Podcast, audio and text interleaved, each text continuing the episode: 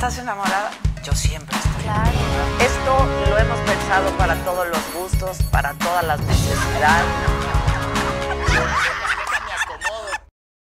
Ya te viene el documental. Sí, pues eh, yo como le digo a él, pues a mí mi abuelo me enseñó a ser sencillo, pero con un corazón dejado, que puede ascender en diferentes lugares y diferentes formas cuando usamos la entonces, pues yo me llamo, yo me llamo Ricardo Cervantes Cervantes, soy católico. Ok. ¿eh? Y, y entonces... pues, Ricardo. también soy, tolteca. Y entonces, este, pues, yo a- allá tenemos eh, un centro cultural, una escuela, una escuelita, pero ahora ya le ponen centro cultural tolteca. Ya Ok. centro cultural tolteca. Ah, ya ok. por acá. Y ahí damos- Muy acá. Sí, sí, sí. sí. Exacto. Sí, sí. Entonces, este, pues ahí damos clases de danza, Ah, qué Sí, padre. sí, eh, damos clases de danza, damos clases de juego de pelota, este, damos clases de caminata a las montañas y llevamos a la gente a las cuevas donde se hacen ofrendas de palabra y de sentimiento al- al corazón de la Madre Tierra. Eh, Nosotros decimos que vamos al corazón de la Madre Tierra, que es el símbolo de la Madre Claro. que nos da la vida y los alimentos. Y algunos usan la palabra el inframundo. Y otros dicen que la casa de Mictlantecutli. Ujú. Y pues bueno, entonces ahí hacemos ceremonias como la que vamos a compartir ahorita. Una ceremonia así, me dijeron que quiere un poco de fuego y aquí energía bien padre. Eso sí quiero. Sí, ahorita la vamos a hacer, ¿le parece bien? ¿Le quiere, quiere que la hagamos ya? Ya, porque Sí, estamos no, no. esperando a Nacho. Ah, ah, ahorita está ya, ustedes ya saben cómo son los sprinkles, ¿no? Digo, pero... Ni tan escuincle, no, no, ¿no? pero es que luego dicen, ¿ya? Sí, ahorita voy. Así, ahorita. Sí, ahorita voy. No, mejor así. Sí, claro. No, pero ella es buena gente, ¿no? Es buena gente, ¿no? Sí. Sí, subimos al globo y... Te vi, te vi. Sí, pero le digo, pues, pregúnteme si tengo seguro. ¿Cómo? Claro. Si fuera una pelota de béisbol. ¿no? Exactamente. Le da. Dice, eres, e- e- eres muy chistoso. Le digo, no, no, no estoy chistoso. Pero ¿Qué tal si se le acaba el gas y no me dice qué tanto vamos a subir? Pues me explíquenme. ¿Y tú qué poder tienes, Ricardo? El campo áurico y sano a través de la música. Ok. Por eso le gustó. Y sano a través del, del copal. El copal, La es gente que el copal. La gente le llama limpias. No, yo hago la fuente de energía, equilibrar. Equilibrar la energía. ¿Están grabando? Ándele, sí. Bueno, híjole, ok. Pues déjeme poner así.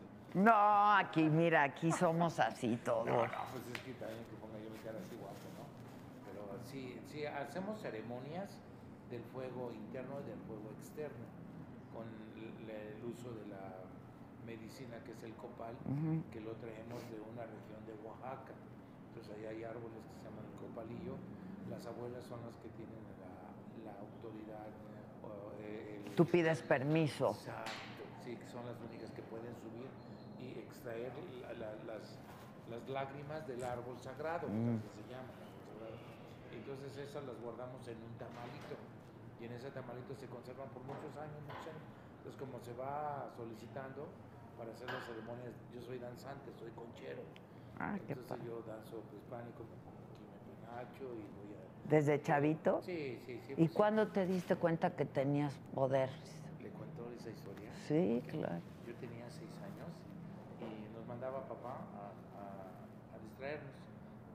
Y nos mandaba a, a ver los, los nopales y los árboles, que viéramos eh, qué tantos animales había. Había un ave que se llama copalasclero. Llegaban cientos, llegan cientos, miles, y se suben al árbol del pirul. Ahí el pirul tiene dos elementos, femenino y masculino. masculino. Entonces el femenino da unas bolitas rojas con las que las abuelitas hacen el, el famoso atole de maíz. Ah, el ok. atole- El atole de pirú, que, que tiene un jugo natural de azúcar, como miel. Como miel. Entonces ya se, se prepara. Tipo piloncillo. Ándele, exacto, más o menos. Entonces se hace este. Entonces que te quiere poner un micrófono.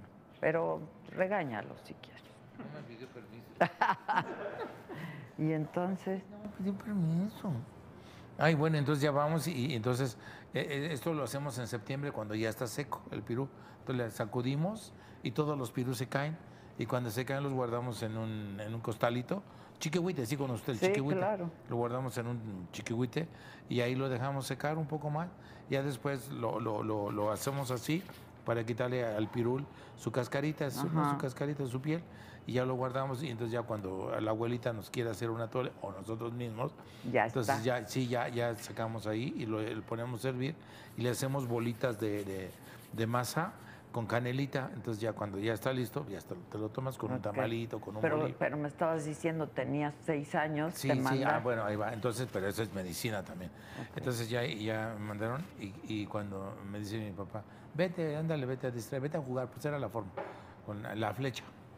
Pues iba yo con la flecha y cuando sentí, ya no sentí nada, pues me cayó un pozo. Ah, Ahí empieza la historia. Me cayó un pozo y mi, mi cabeza está rota de aquí hasta acá. Mi, acá, aquí se ve. ¿Tienes cicatriz? No, no, no pegó mi cerebro. Está roto, está quebrado. Tengo, una barranca aquí, luego se la enseño. Acá. Y entonces este, ya me caí y ya. Y ahí estuve todo el día. Todo el día. No desperté hasta que ya fue de tarde. Entonces yo vi así y, ma, abre la luz. nada. Ma, pues nada, pues estaba yo abajo del pozo. Entonces ya mi mamá la oí ya como eso de las 7. Era en julio más o menos porque había muchas hierbas. Había, este, sí con usted la mora, el jato, el jato tomate que Claro. lo comemos. Ajá, entonces este, ya le, le gritó a mis hermanos, busquen al niño, órale, escuincles, dejen de estar tragando las moras y todo eso. ¿no? Y ya me buscaron y no, no, pues no lo encontramos. Entonces mi mamá dice que Dios le, le, le alzó la mirada y vio así, y vio el, el rodete del pozo y luego, luego se imaginó que ahí está. Claro. Y entonces ya cuando gritó, Ricardo, ¿dónde está? Estaba chiquito. Y ya le dije, aquí, ma. Ahora me cuenta mi mamá, ¿no? Me, ¿No te que- acuerdas que- no, no me acuerdo. Pues, y y que, que hacía yo como, como borriquito, como chivito. Me, ma. Porque antes no decíamos mamá. Ma, aquí estoy. Y ya que se acerca y sí, me vio hasta allá. Y entonces ya llamó a la gente de la comunidad. Para que te ajá, sacara. Para que me sacaran y ya me sacaron. Y allá adentro yo tuve visión. Bueno, vi ¿Qué? energías a- a- empena- empenachados, abuelos con penacho. Y entonces, y yo pues, no- ya no me espantaba, pues, y había, había víboras, había escorpiones, había jolot, sí, pues ahí había animal. Entonces, pero jugaban conmigo, no me hacían nada, no me hacían daño. Y entonces ya cuando me sacaron, me dijeron, a ver, muévete para la derecha, muévete para la izquierda, muévete para la derecha, muévete. Y yo, yo no sabía qué es muévete, ¿no? Y entonces yo estaba yo maltratado. Ta- Tenía aquí un al golpe acá, se me quebró y cositas así en el, en el, en el cuerpo. Y ya se metió un señor a sacarme y uno dijo, no, no, déjenlo allá, camina como chango. Pues estaba yo maltratado, lastimado. Ajá, Entonces ajá. ella decía así, dice, no, no, déjenlo allá, es un chango. Este no es el niño de don Porfirio ni de doña Brigia, no, déjenlo allá, déjenlo allá. Y ya yo pues trataba de, de- pero ya estaba yo afónico. De gritar. Ah, ah, pues sí. Entonces ya él dice, soy yo, soy yo, ma. Y así, quedé así, feo. Y ya se metió el señor con un lazo, luego un bote de, de esos de, que antes eran de fierro, ahora son de plástico. Se metió y me metieron ahí y ya me sacaron. Dice, ese el niño. Entonces ya cuando me sacaron, me salió un chipotote así, acá de ese tamaño. Platica mamá, mi abuela, mis hermanos. Y luego ya me dolía mucho la cabeza. Y entonces ya me llevaron a la casa, mi hermano el mayor me cargó. Entonces ya él sintió que me solté, que es desmayo. Ya se murió el niño, ya se murió el niño, imagínate. No, ya se murió el niño, ya se murió el niño. Y yo pues no, no sabía nada, nomás que cuando salí dije, gracias Dios, ¿no? Chiquito. Y ya me llevaron a la casa y entonces le hablaron a las curanderas, allá se llaman curanderas, Sí, sí. no chamanes, pero bueno, está lo mismo. Y ya me, me hablaron a mi espíritu. Entonces dicen que me, me, me desmayé, me fui. Y entonces ya le hablaron al espíritu, me dieron mi, mi limpia, mi sanación y todo lo que hacen allá las abuelas, que ahora lo hago. Y ya que empezaron a ver que yo empecé a brincar así como, ¿no? Y entonces ya me, me, me desperté y pues sí, todo lastimado y llorando. Y ya mi mamá dice, no te preocupes. Y mi abuelita se me quedaba bien, dice, no te preocupes, hijo. Tú no te fuiste a casa porque tienes una misión de hacer algo aquí. Ajá, yo dije, pues no sé, yo no sabía misión, ¿no? Y ya, ya me, me estuve ahí pues varios tiempo y ya gracias a Dios, eh, pues aquí estoy. Y entonces de ¿Pero ahí cuál nació. fue la primera Eh, la- la- visión o No, cura? pues vi, vi al empenachado. ¿Viste el Entonces de ahí yo le dije, mamá, yo quiero ser empenachado, quiero tener mi pena, que salcopil y penachos, sí, le dicen, y quiero tener mi atuendo de, de guerrero, águila de guerrero jaguar. Entonces ya pasó el tiempo, pasó el tiempo, pasó el tiempo, y ya fue cuando me dieron clases a mí de danza prehispánica. Y cuando ves a la gente, me miras a mí como, Ajá. ¿qué ves? Sí, sí, te veo tu, tu aura, tu energía. Un día vamos a ir allá para que tú y tu familia la puedan ver. Se llama Tonali, el tótem, tu tona, tu, tu otro, tu interno, que eso es lo que a veces nos hace cambiar de campos de energía, eh, Ujú. niveles de energía. ¿no? Y entonces ya cuando tú conoces tu tona, pues tú puedes estar conectado con, o conectada con, con un águila, con un cóndor, con un colibrí, con, con un gurrión, con, con una serpiente, con un, con un este, mm, chupamirto. ¿Sabes lo que es chupamirto? Sí, ¿Tú, chupamirto? claro. Colibrí. Como el colibrí. ¿Es el ándale, colibrí? sí. Y entonces ya se hace la búsqueda y mi papá, mi abuelo me enseñó eh, un recipiente de semillas y, y a buscar tu tona. Entonces cuando tú te conectas, cuando tú te concentras, empiezas a, te da, nosotros te damos un, un- una, una una cazuelita, como esta más o menos, y, y- y entonces ya te lo da lleno de piedras de cuarzo, piedras preciosas, y te damos las semillas, entonces ya te dice uno, cuando está uno ahí haciendo con el copal, que hagas tu búsqueda de tu visión, y la gente a veces no comprende bien esa parte, pero la búsqueda de visión es que pongas tú quién eres como energía, Ujú. y entonces ya la gente empieza a poner ahí, ah, y a uno, pues obviamente uno les tiene que decir. Tú vas con- guiando. Con, ándale, sí, conéctate con tu, tu animal, con tu energía, de qué color eres, cuál es el color que te gusta, cuál es el rumbo que te gusta, donde se oculta el sol, donde cuando se como ahorita que ya están viendo los tres reyes magos, las Pleiades, la estrella de Ujú. Orión, entonces ya la gente empieza a hacer su, su, su códice, y ya cuando se hace el códice, entonces ya el que lo hace, si tú lo haces, quedas sorprendida, dices, ¿por qué hice un jaguar? ¿O por qué hice un águila? ¿O por qué hice el cóndor? ¿O por qué hice la serpiente? Entonces ya empieza uno a, a platicar y ya uno, y tú vas mismo, cuando estás trabajando, vas creando tu campo de energía, bien bonita. Puede ser de Y jade, de con. Nacho, ¿cómo, ¿cómo te encontró Nacho? Híjole, pues fue mágico. Fue mágico. Sí, fue mágico porque allá recibí una llamada de una escritora. Me dice, amigo Gorila, todos me dicen Gorila. Dice, amigo Gorila, dice, queremos llevarte allá al Centro Cultural a Nacho Cano. ¿no? Le digo, sí, pues usted ya sabe que yo estoy abierto para toda la gente. Le digo, quiere que le hagamos una ceremonia de bienvenida, una danza, lo ponemos a bailar. Usted dígame lo que necesita para que esté contento este amigo. Dice, sí, sí, lo, lo que tú quieras. Digo, pues no, pues usted dígame. Y digo, pero debe ser en la mañana, porque no podemos en, en la tarde. Entonces ya hicimos la ceremonia de bienvenida para este eh, amigo y estuvo contento porque lo recibimos con el fuego. Y cuando estaba saliendo el sol, Se veía divino. y, sí, sí, sí, hermoso. Entonces ya mi esposa que está aquí, ella igual es mujer de medicina. Ella es mujer de medicina igual. Ella igual pues tiene estudios. Ella estudió en, en la Universidad de Chapingo. Ok. Le sabe a todas las plantas. Entonces eso es bonito porque yo lo aprendí, pero con mi abuela, mi abuelo que me enseñaba. Pero ella es con puras plantas medicinales. Sí, sí, ella sabe dar este, igual masajes y cositas así Ah, con qué piedra de cuarzo, obsidiana, entonces. Y entonces ya empecé yo a, a estar, ya porque mi papá y mi mamá, mi abuela, mi tatarabuela, eran alfareros. Hacían trabajos de, de barro, las ollas, sí. la- la- ajá, jarros, cazuelas, bien bonito, ¿no? Entonces ellos nos enseñaron a ir a traer al barro a la montaña del águila. Entonces a- íbamos allá a Cuauhtliloya, que es el lugar de donde está la casa del águila, y ahí llevábamos el barro, y ahí empecé yo a tener el interés de por qué estábamos en ese mundo de, del arte, de, de- de hacer la- la- las cazuelas, las ollas, los jarros. Entonces ya empecé yo a tener ese interés, porque yo hacía figuras de barro, hacía, yo trabajaba el barro. Entonces hacíamos muñequitos, las flautitas, todo eso, ¿no? Y entonces, pues ya, ya, ya empecé a aprender. Y ya empecé a aprender, empecé a aprender ya cuando me di cuenta, sin que yo alzara la mano, pues ya Dios me puso a ver, usted va Qué a ser maravilla. un sanador y va a ayudar a la gente. Entonces empecé a hacer el trabajo ¿Y así. cómo haces las sanaciones? Eh, ponemos ahorita aquí el Poposhkomitl. ¿Sabe lo que es el Poposhkomitl? No, ¿Sabe lo que es la palabra Popo? Popocatépetl. como sí. Ajá. Fuego de humo Exacto. o humo de fuego. Y entonces eh, te traigo mi, mi, mi, mi popochcomitl, co- popo es fuego sagrado, comit vasija, la vasija del fuego sagrado que cura. Ok. Entonces ahorita lo traigo, pero viene, lo traigo representando un abuelo y la, una abuela. Entonces se llama huehueteotl y huehuexihuatl.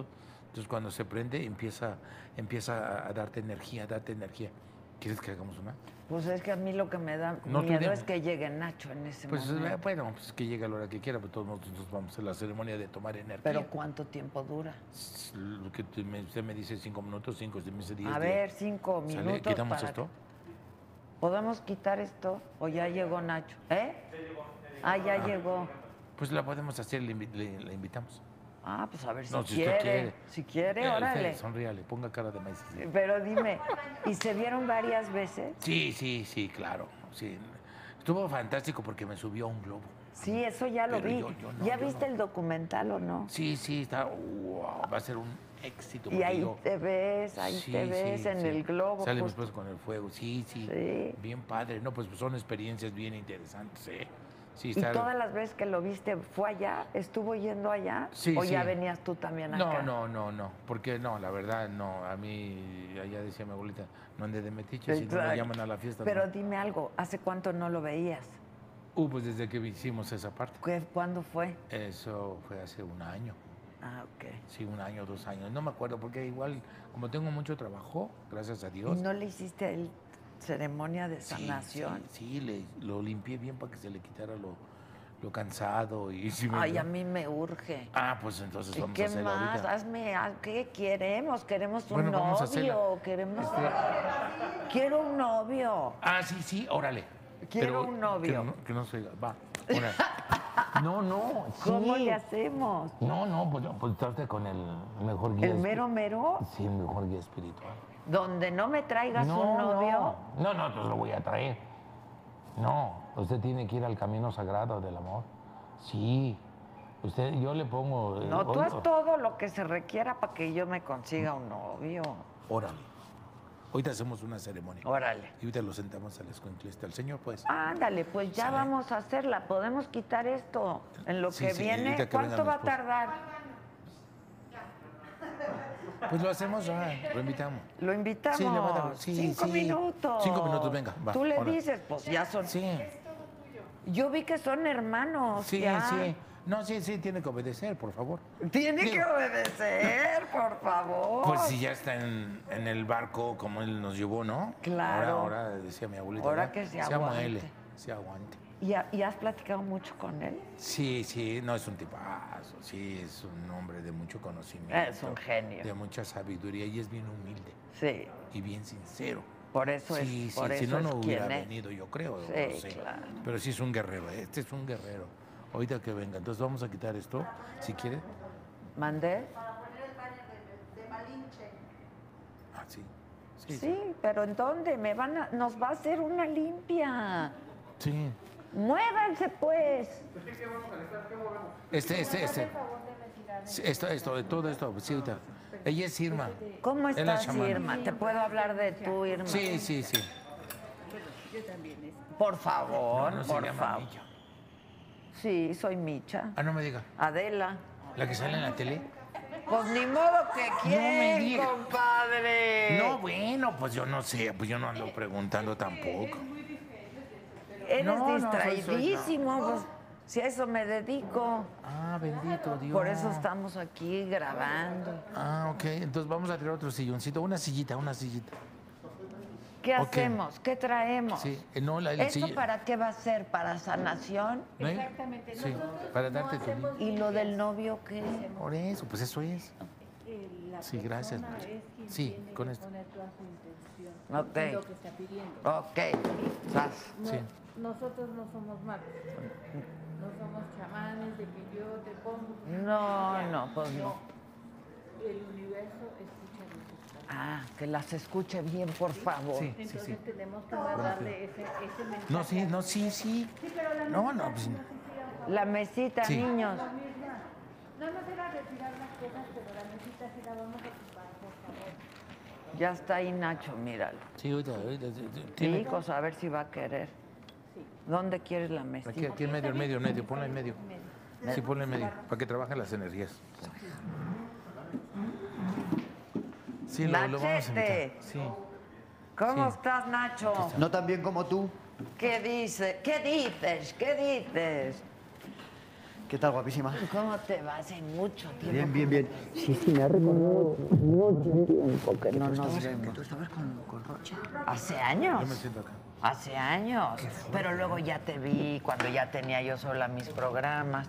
Que aquí el maestro Ricardo nos va a hacer una limpia. como- Eso está bien, nos hace falta. Pues somos unos pecadores. Majo, que estoy. Borrón y Somos muy pecadores. Sí, sí. ¿Qué tal, ¿Conoces a? Irma? Sí, Ah. nos ha hecho... Ha quedado bonito, ¿eh? Sí. Sí, porque no era fácil la situación, No, no. ¿sabes? O sea, y, y- y se ha integrado todo el mundo Sí. muy bonito, ha quedado muy bonito. Me ha gustado. sí. es que- Ha sido un detalle... Ese es nuestra labor, rescatar nuestras tradiciones, darlas a conocer al universo, al- bueno, al mundo. Al mundo. que recuerden que el universo escucha, el universo es sensaciones, armonía, es espiritualidad. Y cuando nosotros respetamos el universo, el universo nos entrega todo. Te llena de mucha luz. Ahorita lo vamos a hacer. Por eso, Por- has, perdón, por eso, como has sabido respetar nuestras tradiciones, como has sabido respetar a nuestro entorno, has llegado hasta este lugar. Ah, bueno, Y vas más para adelante. por Por supuesto. falta, porque yo te lo dije cuando te entregué Sí, el sí, me lo dijo ella, sí. me lo ¿Te lo dijo? Sí, sí. Cuando le entregamos el fuego divino. Me dio la... Ajá. Y le digo, eh, y eso yo lo recuerdo porque yo no sabía no tenía ni idea. Pero este, le dije que si que le entregaba yo el fuego, que es la medicina de nuestros abuelos, y que él, si respetaba, iba a hacer lo que tenía, lo que estaba realizando, lo iba a terminar, iba a hacer Y luego de eso ya lo Es escuchaste. que además me gustan, ellos dan un paso adelante. Ellos cuando hay una situación, no, no, no ¿sabes? No, no. Son, se, se hacen con el, con el... Que dais un paso adelante, que no os quedáis ahí de Sí, espectadores, somos, ¿sabes? claro. somos el espejo de obsidiana. Sí, sí, sí, ¿sabes? No, no, no. Eso me gusta. Toman la iniciativa y, y hacen pues la, la rueda de prensa ha sido un espectáculo. Gracias a ellos. Estuvieron ahí con. Sí, hicieron sí, algo ahí en la. Claro, claro. Ellos Sí, gracias a Dios. ¿Qué hicieron? ¿Hicieron una ceremonia? Sí. eh, una ceremonia el, el maestro tocó la flauta, Es la bueno, que hicieron todo el... para que abra, abra tu, tu acatl, tu, tu, tu camino de la luz del amor, de la amistad, de la unificación del alma con el espíritu y con todos tus sueños. Se va a hacer realidad. Pues a ver. Entonces, que llevo mucho tiempo intentándolo. Sí, nos A ver si acompaña. el- A ver si que universo ahora sí me escuche. Sí, sí, sí. Es- es- sácame cuatro sí, este, cintas. Sí, sí. ¿Tienes? Sí, ahí, claro, sí. Ya lo, lo pusiste bien el micro, ¿no? No Está encendido si- y si todo. te entrego la cinta de la. Entrégame lo que Lo que- quieras, Exacto, Ricardo. exacto. Entrégame lo que quieras. Exacto. Nos sentamos, Sí, ¿qué sí, hacemos? por favor, sí, sí, vamos a sentarnos. Oye, y entonces, ¿este programa tuyo, en, en dónde se emite? ¿Cómo, ¿Cómo está la cosa? Mira, yo tengo un programa en internet, ¿Sí? solamente digital, y tengo un programa de televisión en el Heraldo, que es Ah, el Heraldo bien. Televisión. Muy bien. O sea, el Heraldo, lo que era el periódico, tiene una televisión. Tiene una televisión y tiene muy bien. radio también. Ah, qué bien. Entonces, muy contenta, la Qué verdad, maravilla. porque estoy haciendo como cosas distintas. ¿Estás? Pues trato, Nacho, trato. No, pero estás. Yo como eh, eh, leí que tú tuviste problemas de espalda, No, de estómago. ah, de estómago.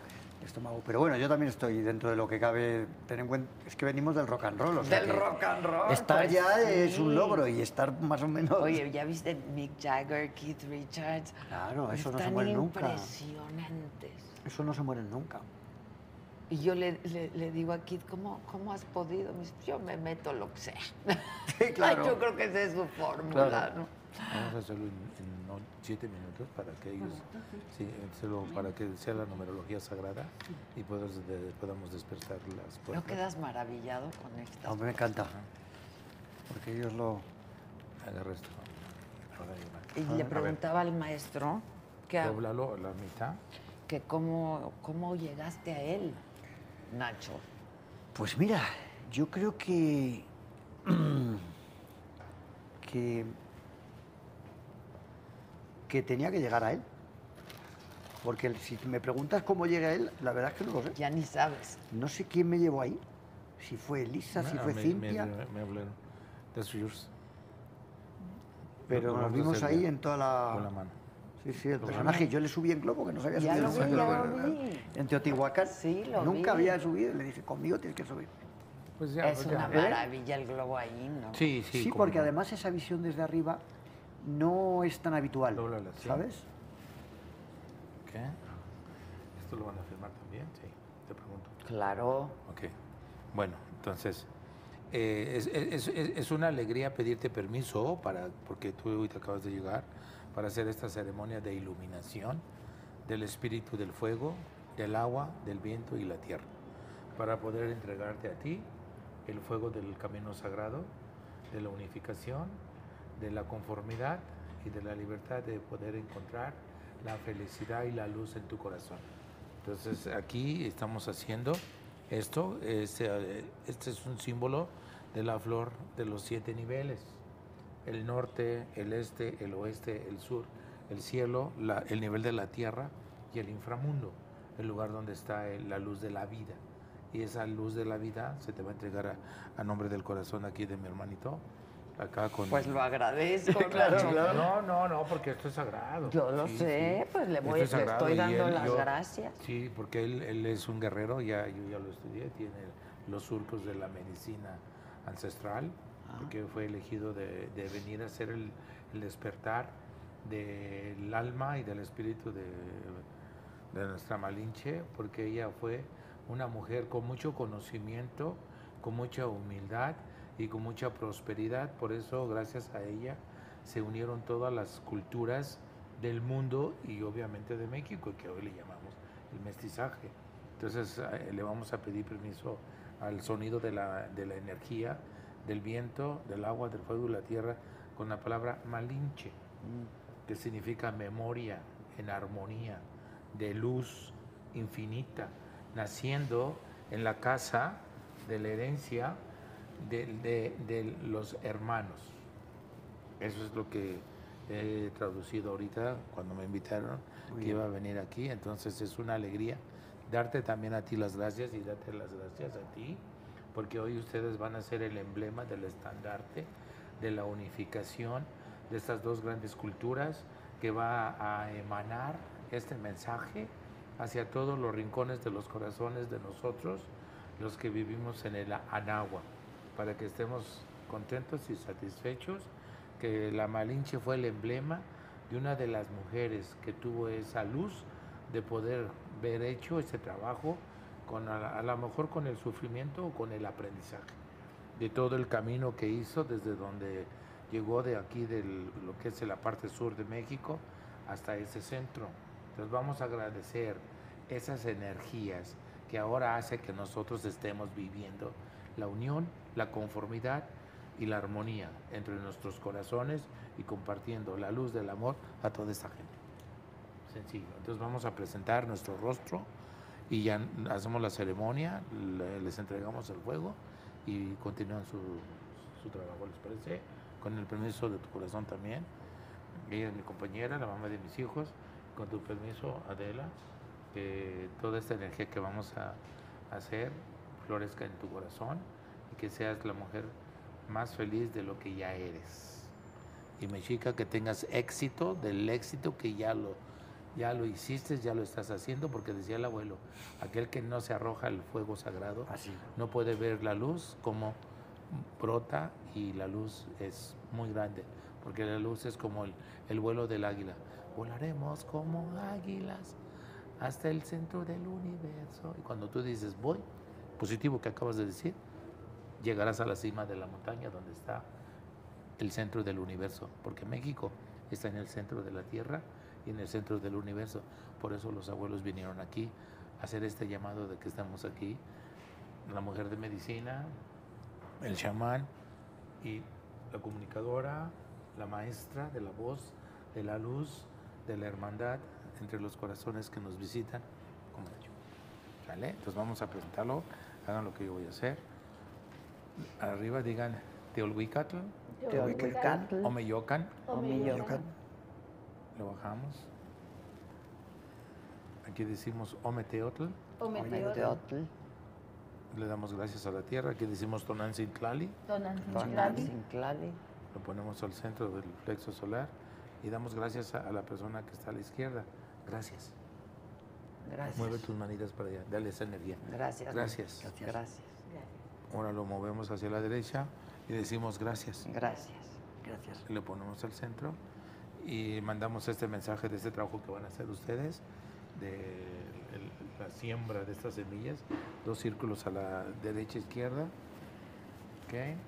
Y dos de izquierda a derecha para que se vaya todo el mundo de todas las comunidades indígenas de América. Le damos un beso y nos vamos a agarrar la cinta aquí en la cabeza, la desenvolvemos y nos la vamos a poner. Ya cuando nos vayan se la quieren quitar, pero esto es, esto es muy sagrado. Nos la ponemos aquí. ¿Qué? ¿Amarras la Irma? Se la va a amarrar Irma y luego ya se la pueden quitar, pero este es un emblema del guerrero águila, ¿sale? Ándale, sí, sí, no te preocupes. Esto no es para verse bonito, sino para abrir la chakra que está aquí, un centro energético. Cuídate la va a amarrar. Muy bien. Y ahorita que tengas el fuego en tus manitas, Muy bien. pídele lo que quieras. ¿sale? Ahorita que tengas el fuego en tus manitas, pídele lo que quieras para que nazca la luz en nuestro camino de grandes sembradores bien. de, luz y de amor y de éxito, obviamente. Todos los sueños que uno se conecta en esta reflexión ceremonial son recibidos con todo el alma y el respeto y el amor a, a la vida. ¿Ok? ¿Lo prendes, por favor?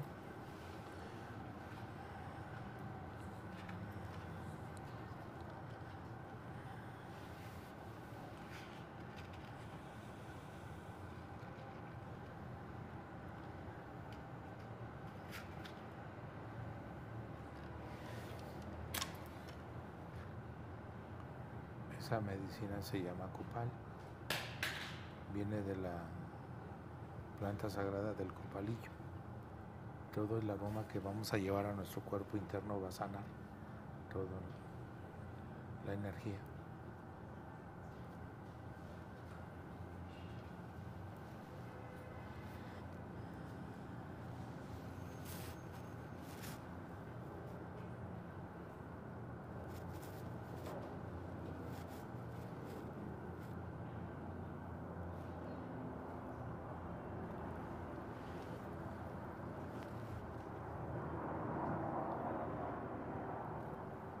Nos está escuchando. Hay dos flamas. Significa el concepto del nacimiento de la dualidad. El otro tú. La otra esencia. Ya se están uniendo, miren. Va a haber un progreso en nuestro trabajo, en nuestros hogares y en, en la luz y en el amor. Eso es lo que representa este fueguito, miren. Ya empieza a ser la danza del fuego todos los- nuestros pensamientos que estamos haciendo en este momento, con el corazón, el alma y el espíritu, se están yendo al centro donde comienza el tiempo, del tiempo para el tiempo. Y esta, este rezo, esta oración, se está conectando con nuestros ancestros, abuelos y abuelas, para que todo fluya. Y por eso nosotros siempre le decimos a los hermanos, fuerza guerrero, que va a llegar el momento de recibir el fuego. Ponemos las manitas así, así, esta como aquí, exacto. Ujú. Juntas, por favor. Hago entrega del fuego sagrado, que es la medicina ancestral que nuestros abuelos nos entregaron para poder sanar nuestra alma, nuestro cuerpo y nuestro espíritu, para armonizarlo, para que cuando se hable con respeto, el universo nos escuche. Donde, donde vayas, donde estés, siempre que hables con respeto a los demás, serás escuchado. Y lleva la llama de este fuego en tu corazón. Compártela con todos aquellos que encuentres en tu camino. Ometeo. O meteoro. Ometeot significa amén.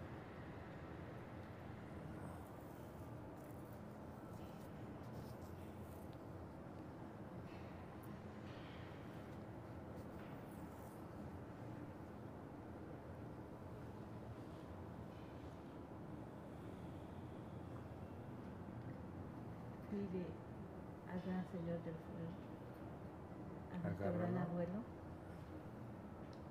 lo que tú desees, Haz tus peticiones. para ti o para el universo.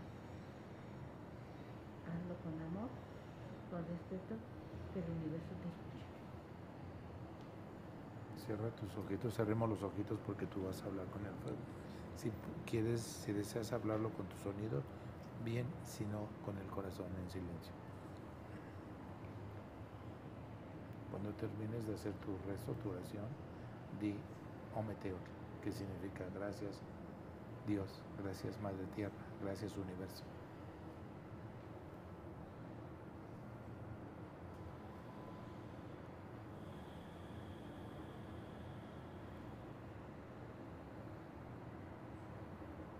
Ometeotl. Ometeot. Ometeotl. Ahora entrégaselo a él. Dile, te lo entrego con amor Te lo entrego con amor. y dile, lo recibo con amor. Lo recibo con amor. Ahora haz tu rezo, vamos a hacer tu rezo. Pon tus manitas así. Ujú.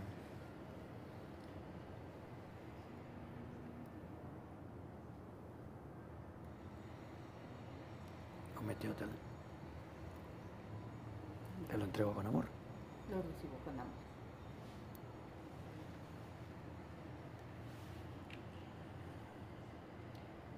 Al gran Señor del universo, Dios Creador, que escuche nuestras oraciones, que escuche nuestros corazones y que traiga paz, amor a esta a todo el universo, a, a todos los seres humanos, que podamos convivir con mucho amor, con mucho respeto y podamos continuar en este camino, que nos abra caminos de luz, que nos dé el entendimiento de que todos los, todos los hombres somos iguales.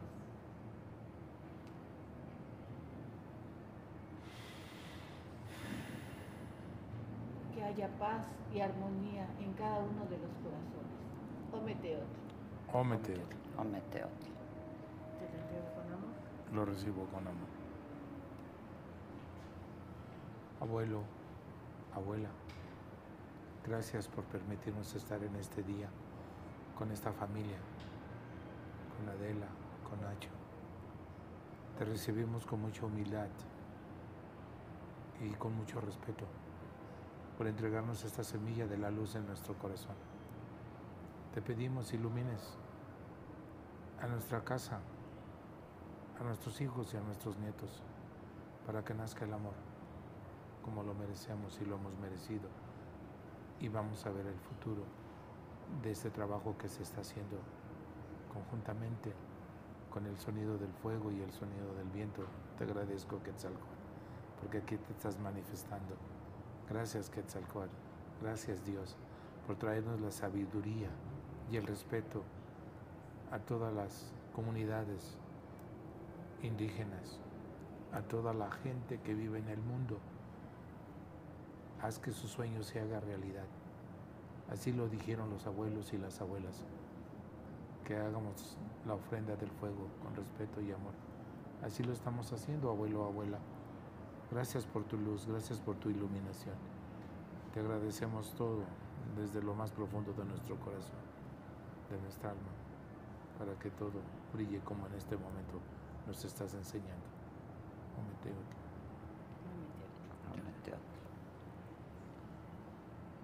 Vamos a abrir nuestros portales energéticos para que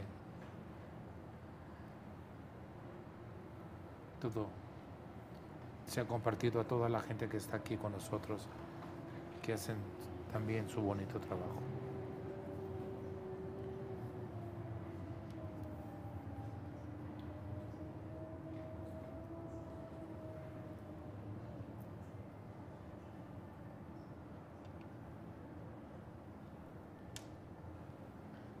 Los ojos para darle gracias al sol, a la luna, a las estrellas, a las montañas, a los árboles, a los lagos, a los ríos, por este momento tan sagrado de intercambiar el sonido de la palabra sagrada.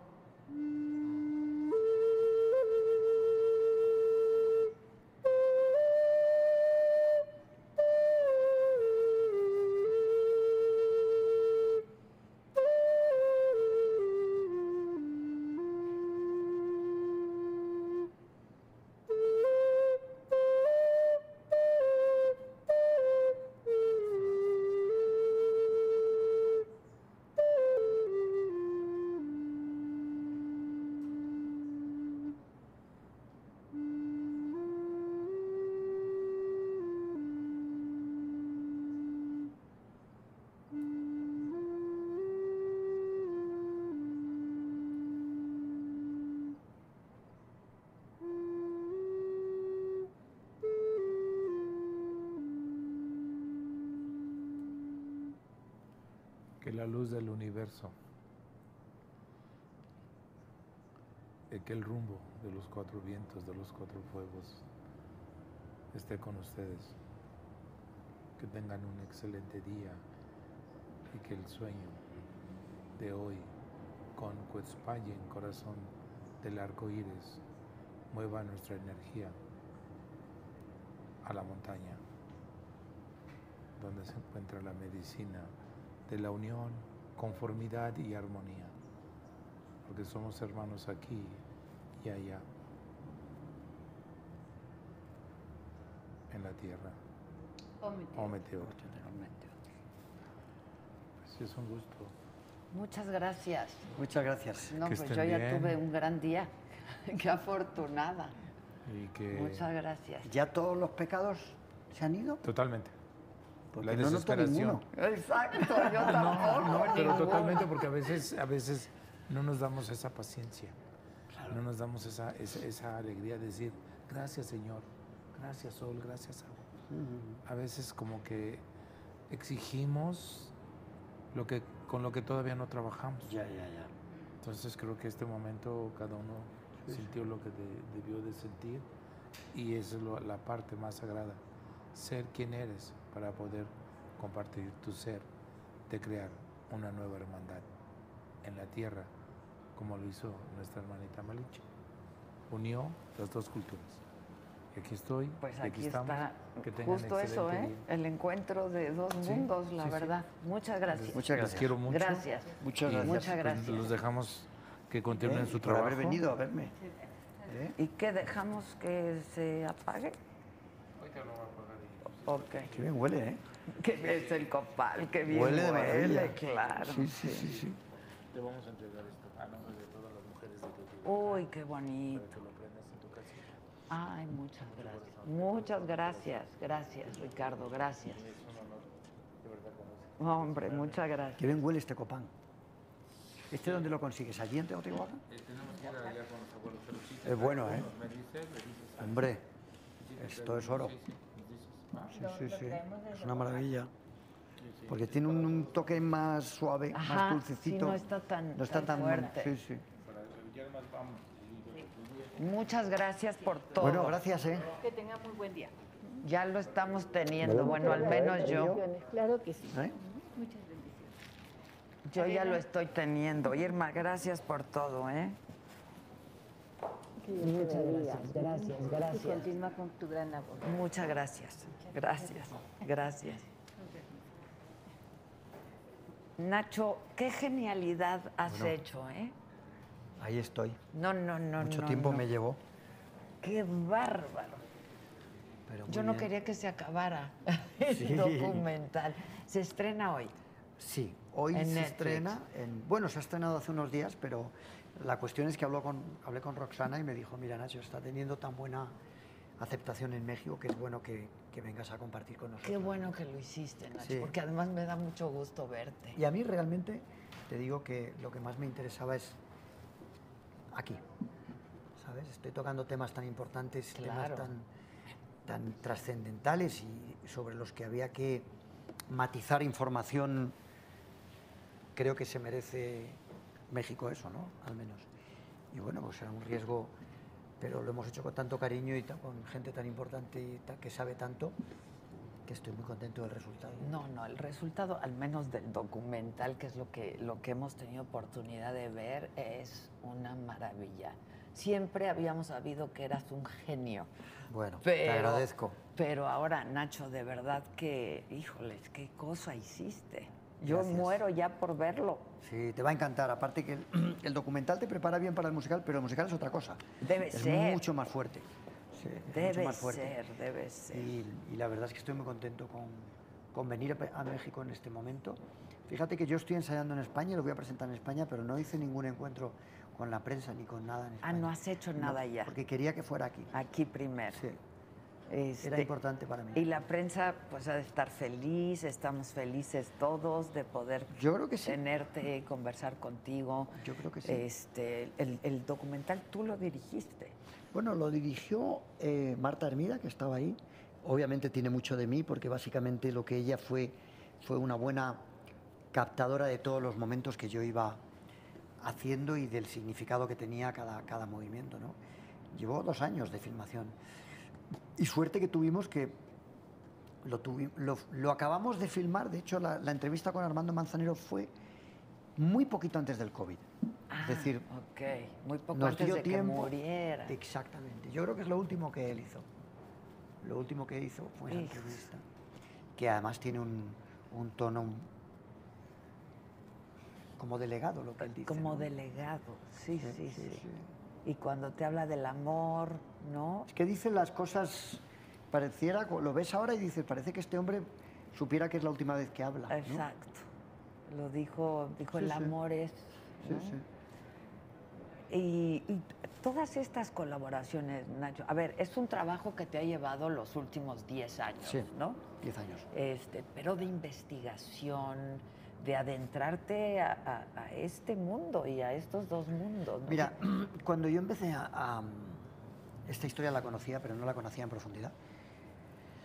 Cuando yo empecé a investigar y a, leer y a meterme y y, y a entrar en una rueda que ni yo mismo era consciente de la que estaba entrando, comprendí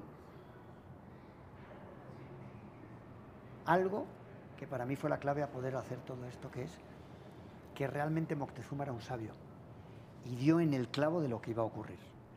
Si tú miras toda la historia, o si te olvidas del, no te olvidas, pero dejas de lado la parte más humana de las luchas entre seres humanos, que es la historia de la, de la humanidad, por encima hay un movimiento de energías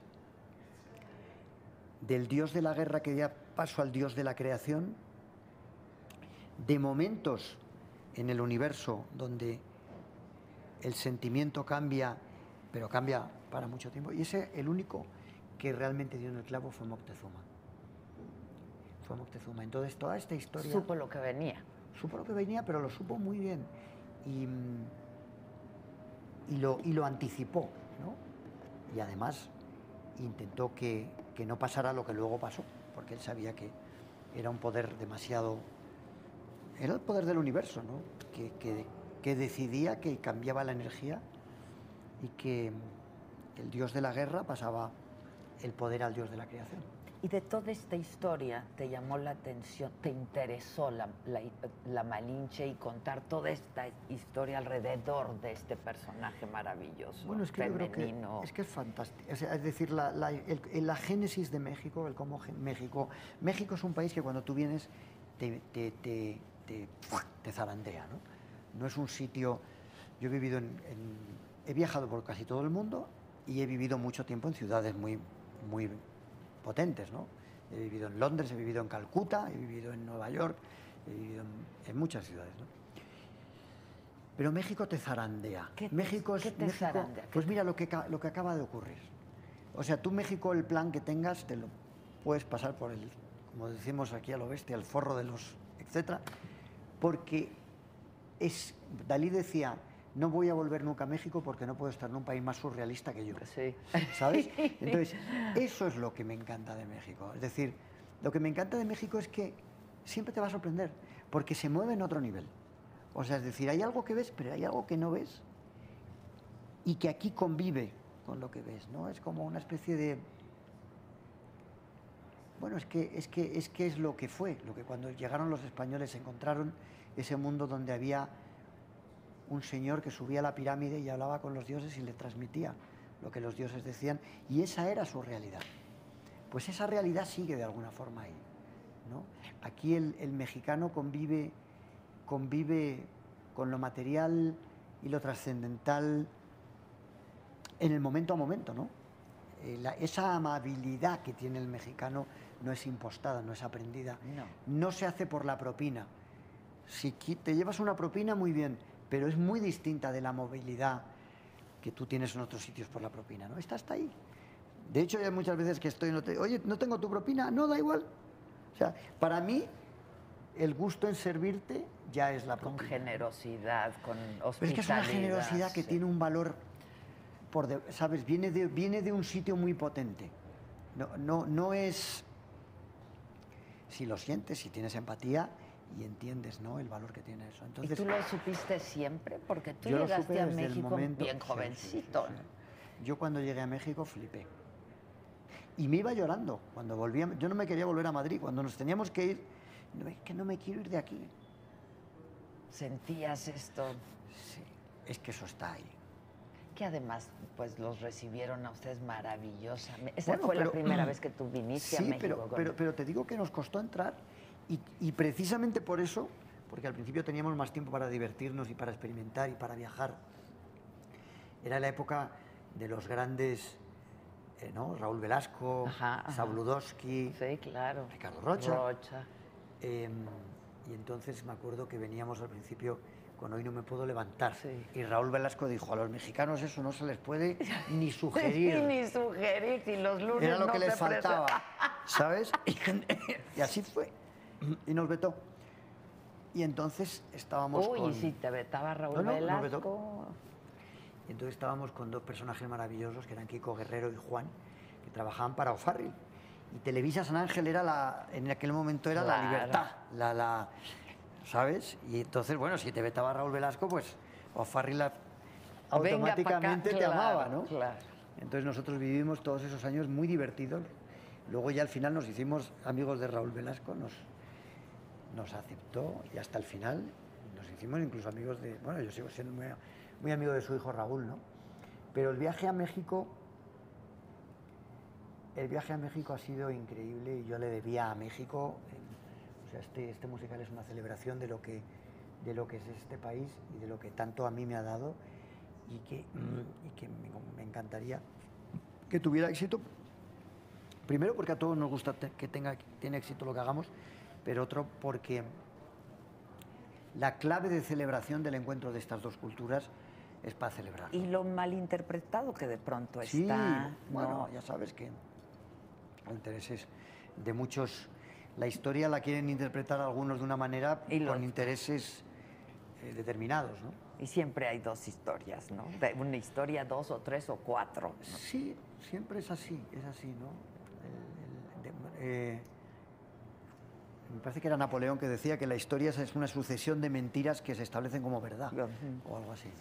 Oye, y pues la Malinche es un personaje que te sedujo sin duda, ¿no? Una mujer inteligente, este, Fuerte. muy fuerte, muy muy fuerte, muy, Muy fuerte. inteligente, con eh, pues un- una infancia difícil. Bueno, imagínate, con nueve años te venden lo que, debió, lo que debieron hacer como con ella, ¿no? Y la inteligencia y la, y la clase que tuvo ella para llevar la situación, eh, porque la Malinche salvó de muchas muertes. Y su intención, y fue una de las mayores precursoras del cristianismo, que en aquel momento el cristianismo era como, ah, ahora tienes un carnet de identidad, ahora ya eres alguien, cuidado, porque ya hay una serie de leyes, unos las pueden interpretar mejor o peor, pero ya al menos eres alguien, que cuentas, que no se te puede hacer cualquier cosa. Entonces yo creo que en la historia de México, em, ese es mi punto de vista, el mestizaje y, y la evangelización fueron positivos, o por lo menos la base de lo que hoy yo miro ahí, y veo una está. iglesia y veo un mestizo. ¿no? ¿Y tú crees que España debiera ofrecer disculpas a México por la conquista? Es, es- algo es que, que, está ese, mucho es que, ese, es que ahorita, ese, ese argumento, el perdón, mira, el perdón, el perdón lo pide quien ha cometido la falta. Con lo cual yo creo que si estamos hablando de perdón, deberíamos nosotros pedirles perdón a los que dentro de 500 años vivan en el planeta que estamos dejando ahora. Que nosotros pidamos perdón por lo que otros hicieron hace 500 años, no, es que no, es que no, eh, no tiene ningún sentido. No es, el perdón solo lo pide el que ha hecho la cuestión. Y luego además el discurso del perdón no tiene fin. Le, ten- le vamos a decir a los aztecas que pidan perdón a los que el otro y al otro tal y a los alemanes de A los ahora to- que lo, lo que hizo Hitler pero a los y, a. Stal- y a los rusos que porque Stalin mató y a lo como- o sea es decir no es una no es un discurso operativo pero si entramos en él entonces sí te diría que lo que tenemos que hacer ahora nosotros es pedir perdón a los que por vienen. el planeta que estamos dejando a los que tengan dentro de 500 años y digan cabrones mira lo que hicisteis Si dura 500 años más. si dura, esa Si es la dura pena. 500 Mira, años. los que estuvieron hace 500 años, por lo menos nosotros estamos aquí. Yo creo que es mucho más sano y se trata de, de salud, celebrar lo bueno, celebrar lo que somos. Llevamos la sangre de aquellos hombres, llevamos la sangre de la Malinche, de Cortés, de Moctezuma, está dentro de nosotros. Lo que somos viene de ahí. Y, tenemos poco tiempo de vida. Pienso que tenemos, ya que además mexicanos y españoles somos expertos en el, en el arte de celebrar, compartir, amar y disfrutar, somos los número uno, Los número uno, mucha No sé marcha. quién ¿eh? es más Mucho- número uno de los sí, dos. Exacto. pero si unimos fuerzas ya sí que los dejamos atrás. Exacto, entonces tenemos, tenemos que celebrar el mestizaje, tenemos que cele- celebrar el cuento, el, el- el encuentro. Yo he vivido muchos años en Estados Unidos. En- ¿Tú vives ahora en Estados No, Unidos? ahora vivo en... He vuelto porque estoy haciendo el musical, he vuelto a Madrid. Vivo entre Madrid y Ibiza, que son los dos sitios en los que me muevo. eh, y espero dentro Pero de poco... viviste en Miami, ¿no? Viví 10 años en Miami. 10 años. Ya Y dejaste... y cinco en Nueva York. Hay cinco en Nueva York. Y nunca me encontré por la calle un Sioux, mezcla de Sioux y de alemán. No, no, No, no. pero yo aquí sí me Eso es lo que encuentro. encuentras Entonces- aquí, Entonces, claro. eh, eh, hubo, hubo mucho bueno. Oye, ¿y en qué momento decides hacer? Digo, entiendo que llevas 10 años haciendo este proyecto, pero ¿en qué momento dices esto es lo próximo que quiero hacer? Bueno, mira, yo Contar me- esta historia he tenido, desde otra perspectiva. yo, yo he tenido la suerte de crear primero y preguntármelo después. Ok. ¿no? La primera canción que hice, cuando de- después de hacerla, me acuerdo que llegó al director de marketing de la CBS entonces, hoy no me puedo levantar. Dice, ¿cómo haces una...? Llamó porque dijo, ¿pero estáis locos? ¿Pretendéis que la gente compre este Necesita disco? ¿Eh? Entonces, Y es un himno, ¿eh? Es un himno. Es un himno. Es un himno. Y realmente es una sucesión de, de- para que tú puedas mantener en el tiempo, 10 años, 11 años, te lo agradezco, un, un proyecto Gracias. y siga vivo, tiene que haber una emoción muy fuerte que lo sustente. Tiene que haber pasado más cuando vas cumpliendo años y no cualquier historia te interesa, ¿no? Entonces la historia de Cortés, Malinche, Moctezuma, toda la magia que hubo en aquel momento y que sigue perdurando y que es lo que hoy nosotros eh, vivimos, em, es realmente lo que a mí me interesó y lo que, y lo que hizo posible crear un mundo de canciones, un universo de sensaciones, de emoción. Me, me interesaba, me ha interesado la parte del amor. No, no, yo la verdad eh, no puedo esperar a que a, ver ese musical, ¿no? Este, después de ver este documental, todo lo que pusiste eh, junto, Nacho, eso es una maravilla, porque no solamente, eh, pues por supuesto que hay mucha investigación, eh, te allegaste de los mejores en México, de quienes más saben de todo esto, Sí, sí. pero la puesta en escena, yo, o sea, ves de pronto los vestuarios, pero ves... Y el documental es un Sí, trocitín. debe ser. Cuando lo veas en vivo, ¿Cuánta gente hay en escena? Y, bueno, además de las que hay detrás, ¿no? Pero yo creo que en la producción entre, entre, entre unos y otros habrá, estaremos cerca de las 70 personas en el escenario, por momentos. Pero bueno, yo creo que también lo que tú acabas de nombrar, cuánta gente hay detrás, ¿no? ¿cuánta gente hay detrás, ¿Cuánta gente que, hay que detrás? hace posible esto? Ya solo antes de empezar, mira toda la gente que hay detrás. Sí, sí. Y además, bueno, pues tus amigos músicos eh, que aparecen en el documental. Muy buenos. Muy buenos. Tú has Muy dicho buenos. que, pues uno de ellos ha Alex sido tu mentor, ¿no? Hans Zimmer. Bueno, a mí hay dos figuras ahí que son Hans Zimmer y Armando Manzanero, de las que estoy particularmente orgulloso. Porque el uno era un maestro de la vida, don Armando, y un maestro y un, y un- y un señor que hizo mucho por, por el amor, ¿no? ¿Cuántas parejas se habrán besado, querido, No, amado bueno. con don Armando? Y Hans Zimmer me enseñó todo lo que yo creo que soy, el único maestro, el que yo puedo llamar maestro musicalmente hablando, fue Hans. Un judío alemán que dominaba en aquel momento que empezaba el sonido, los sintetizadores, era muy complejo sacar un sonido de, un- de la electricidad, manipular la electricidad con los osciladores, con toda esa mundo que se nos abría de, de aquellos aparatos. ¿no? Entonces Hans es el que me metió a mí el gusanillo y el que me enseñó. Durante años trabajamos juntos y yo viví, fíjate, aquellos años 80, él le llamaban de los estudios de Londres porque era un, eh, un experto, él, por ejemplo, en Video Kill the Radio, él está Eh, ahí, sí, sí, él está en ese vídeo, ¿no? Todos esos sonidos, yo recuerdo momentos con él, con Ryuichi Sakamoto haciendo El último emperador, cosas que, ah, oye, estoy aquí en este momento que está ocurriendo esto que va a marcar Tú la historia ahí de la música. Sí, cuando claro. él estaba haciendo todo Claro, esto. yo estaba con él, estaba con él, me hice muy amigo de él, trabajé con él. Durante tres, cuatro años estuvimos juntos. Y el que él, de alguna manera,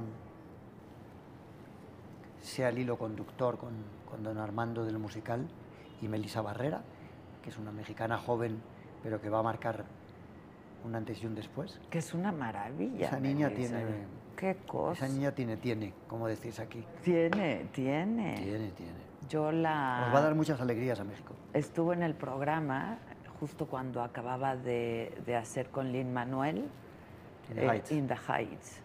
Sí, sí. Y estuvimos platicando, ya desde ahí se le ve una madera No, y no, una... esa niña tiene. Y luego encima tiene una inteligencia. ¿Cómo, cómo, ¿Cómo llega? ¿Por qué la Llegó a Miami, llegó a Miami. Ella vino a verme a Miami porque un amigo común me, me comentó de ella. ¿Estabas haciendo casting? Sí, no, estaba con el proyecto y, y- y bueno, ella vino a verme, vino con su mamá y automáticamente me di cuenta de que ella tenía que Que ser la Malinche. Es que ella es una malinche. Ella es una mujer con poder, es una mujer con.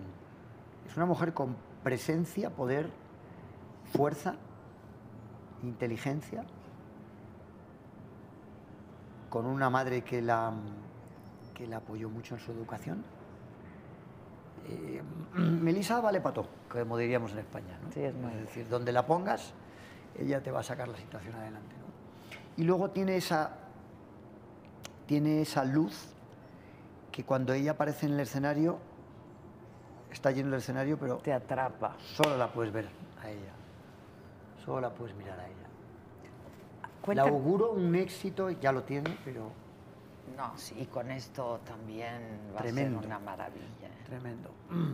¿Qué Sí, sí. esperas tú ahora que, que has estado con nosotros, con la prensa, que hay un poco de retroalimentación, etcétera? ¿Por qué crees tú que pase con este musical?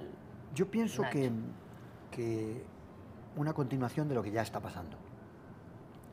Es decir, ya en, en- en los años que tengo de carrera, de alguna forma percibo cuando algo tiene potencial, ¿no? Y esta historia, por, por eso me ha llevado tanto tiempo, sabía que no me podía equivocar en la presentación, en la manera, en la forma. Y estoy intentando dar los pasos en ese sentido, ¿no? No hacer nada porque sí. Eh, si estoy hablando contigo es por, por algo. Entonces, creo que eh, cuando yo lo ponga en el escenario, eh, el público de México y el de España y el de otros sitios, pero sobre todo me interesa mucho el de aquí, va a tener un viaje de reencuentro. Un viaje de reencuentro, ¿no? Pero además nos vamos a llenar el alma y el espíritu porque la música, porque es que todo, todo, todo el conjunto es una obra de arte, ¿sabes? Muchas gracias. Este, Me importa mucho vuestro, vuestro, sobre todo personas como tú que ya, que ya, que ya no debe ser fácil de emocionar. hemos visto, hem- hemos visto, Hemos visto un poco. Sí. Y tú, bueno, pues has entrevistado probablemente a todos los artistas más importantes del mundo. Entonces, que ese do- documental te haya... No, me movió muchísimo, me Movido. movió muchísimo y me, me- me quedé con ganas, ¿sabes? Esa es. Que esa supongo que fue la idea. Esa es, ¿no? esa es. Este, este deseo y estas ganas y, y la ilusión de verlo ya en, Sí, sí. en escena. Esa es. Eh, y, y- y cuando hablas del teatro, cuéntame un poco del, del teatro, porque se estrena en Madrid, Sí, se estrena en se Madrid. estrena en febrero, estrena 26 de febrero, tu cumpleaños. mi cumpleaños. voy a intentar llegar con todo, pero sí creo que voy a poder llegar con todo. y, mm, ¿Estás cansado? ¿A eso te refieres? No, no, no, no, no es por mi cuestiones. Ahora estoy un poquito con... es que, eh, Vivimos en época donde los bronquios Oh, sí, rápidos se sí, alteran. sí. No tengo el COVID, lo pasé ya, el COVID, me vacunaron. Creo que de los primeros me lo agarré yo. Bueno, en Em, España fue Pero hay una, una gripe ahí pesada. El caso es que... No, no es por mí. Yo por mí voy bien, pero son tantos los elementos escenográficos de construcción de tal que espero llegar con, con el buque Lleno. Sí. Bien cargado. Sí, bien el 20 si cargado. no llego el 26, llego cuatro días después. Ok, ok, pero es ahí, pero es ahí. esa es la, la idea, es el- esa es la estrenar el idea. 26. Sí. Háblame un poco del teatro, porque en el documental podemos Sí, ver bueno, en el teatro, el teatro hubo un plan inicial, teníamos un terreno que ya habíamos eh, conseguido los permisos y todo eso. El Que problema es que- una concesión, ¿no? Sí, es una concesión, es una, no, es una, es una, mm, o sea, es una, es un terreno en alquiler, no es una concesión que tú puedes pedir y está to- to- estaba totalmente ya perfecto. Lo que pasa es que en el periodo de pandemia ese teatro llevaba una, una pirámide que hacía dos cosas. Una contenía el sonido, mm, porque ese terreno estaba en una zona donde hay vecinos alrededor, contenía el sonido. Eh, y la otra era un homenaje a México. Para mí este musical es un- tiene un aspecto de celebración. Llevaba un parque al lado, que iba a ser el parque de Armando Manzanero, con, con una calle que llovía, con otra que tenía unos bancos para declararte a tu novio. Ese era el homenaje que yo le quería dar, que lo acabaré haciendo. Y entonces, bueno, pues el precio de- del acero subió con la pandemia, eran 600.000 kilos de acero y el constructor que iba a cometer esa obra no podía hacerla ahí. Con lo cual ese, ese proyecto se va a hacer de otra manera. Es decir, no se va a construir esa pirámide y el, eh, el escenario va a ser exactamente igual por dentro, pero va a ser de otra forma. Los proyectos creativos de tanta dimensión pasan por muchos Claro. vicisitudes. Y tú piensas que el COVID ha cambiado el mundo entero Entero. y también este proyecto. Pero luego a lo mejor vengo a México y hago la pirámide en México. Pero ya has, Así que no. ¿ya has no- podido hablar no. con alguien aquí, Sí. porque tu idea es eh, montarlos unos Sí, meses después sí, aquí sí, en sí, México, sí. ¿no? Aquí, bueno, yo he tenido, como sabes, un musical que ha sido probablemente de los más largos no, de bueno, la historia. sí. Y entonces tengo mis, tengo mis amigos, tengo mis, mis socios Aquí en que, México. que me ayudaron a montarlo y con los que espero desarrollar también este musical. Luego también tengo buenos inversores que, que quieren estar conmigo en esta aventura porque desde el principio lo hemos visto como una abertura para poner en Madrid, en México, en Las Vegas y, y en, y en muchos Y sitios. supongo ¿no? que Sí, o sea, es decir, en tiene- Broadway, Sí, sí, claro. Pues mira, fíjate que Broadway igual se me queda hasta pequeño para esto. Por la forma De los la teatros, representación, de tal. Sí, porque Broadway es, es un poco. te tienes que adecuar a lo que hay ahí, ¿no? Que son teatros muy antiguos de 1910. Y a lo mejor yo veo este espectáculo más para Vegas. para Las Vegas. Sí, para, ese, wow. para ese formato, ¿no? O sea, que es, que es más carpa y. Pues es decir, Sí, al sí, final claro, ahora. que puedes lo- hacer más. Claro, Con la- lo bueno que tienen las estructuras móviles es que tú haces lo que quieres. Exacto. No tienes que adecuarte a- al espacio, ¿no? Y eso es lo que pasa Lo en fabricas. Las Vegas, pues claro, el Circo del Sol, etcétera. Totalmente, totalmente. Oye, ya, ya te dieron una pastillita. Ay, gracias, gracias. Sí, es que tengo una tos. Es que creo que llevas desde muy temprano, Llevo ¿verdad? temprano, dándole, sí. dándole. Sí, sí. Oye, este, hablando de dinero, pues cuesta mucho dinero montar esto, ¿no? Mucho, mucho dinero. En el caso tienes- de Madrid, o sea, ¿qué, qué son? ¿Son Bueno, pero- privados? pero, pero, date cuenta que lo que. Quizá te diría que.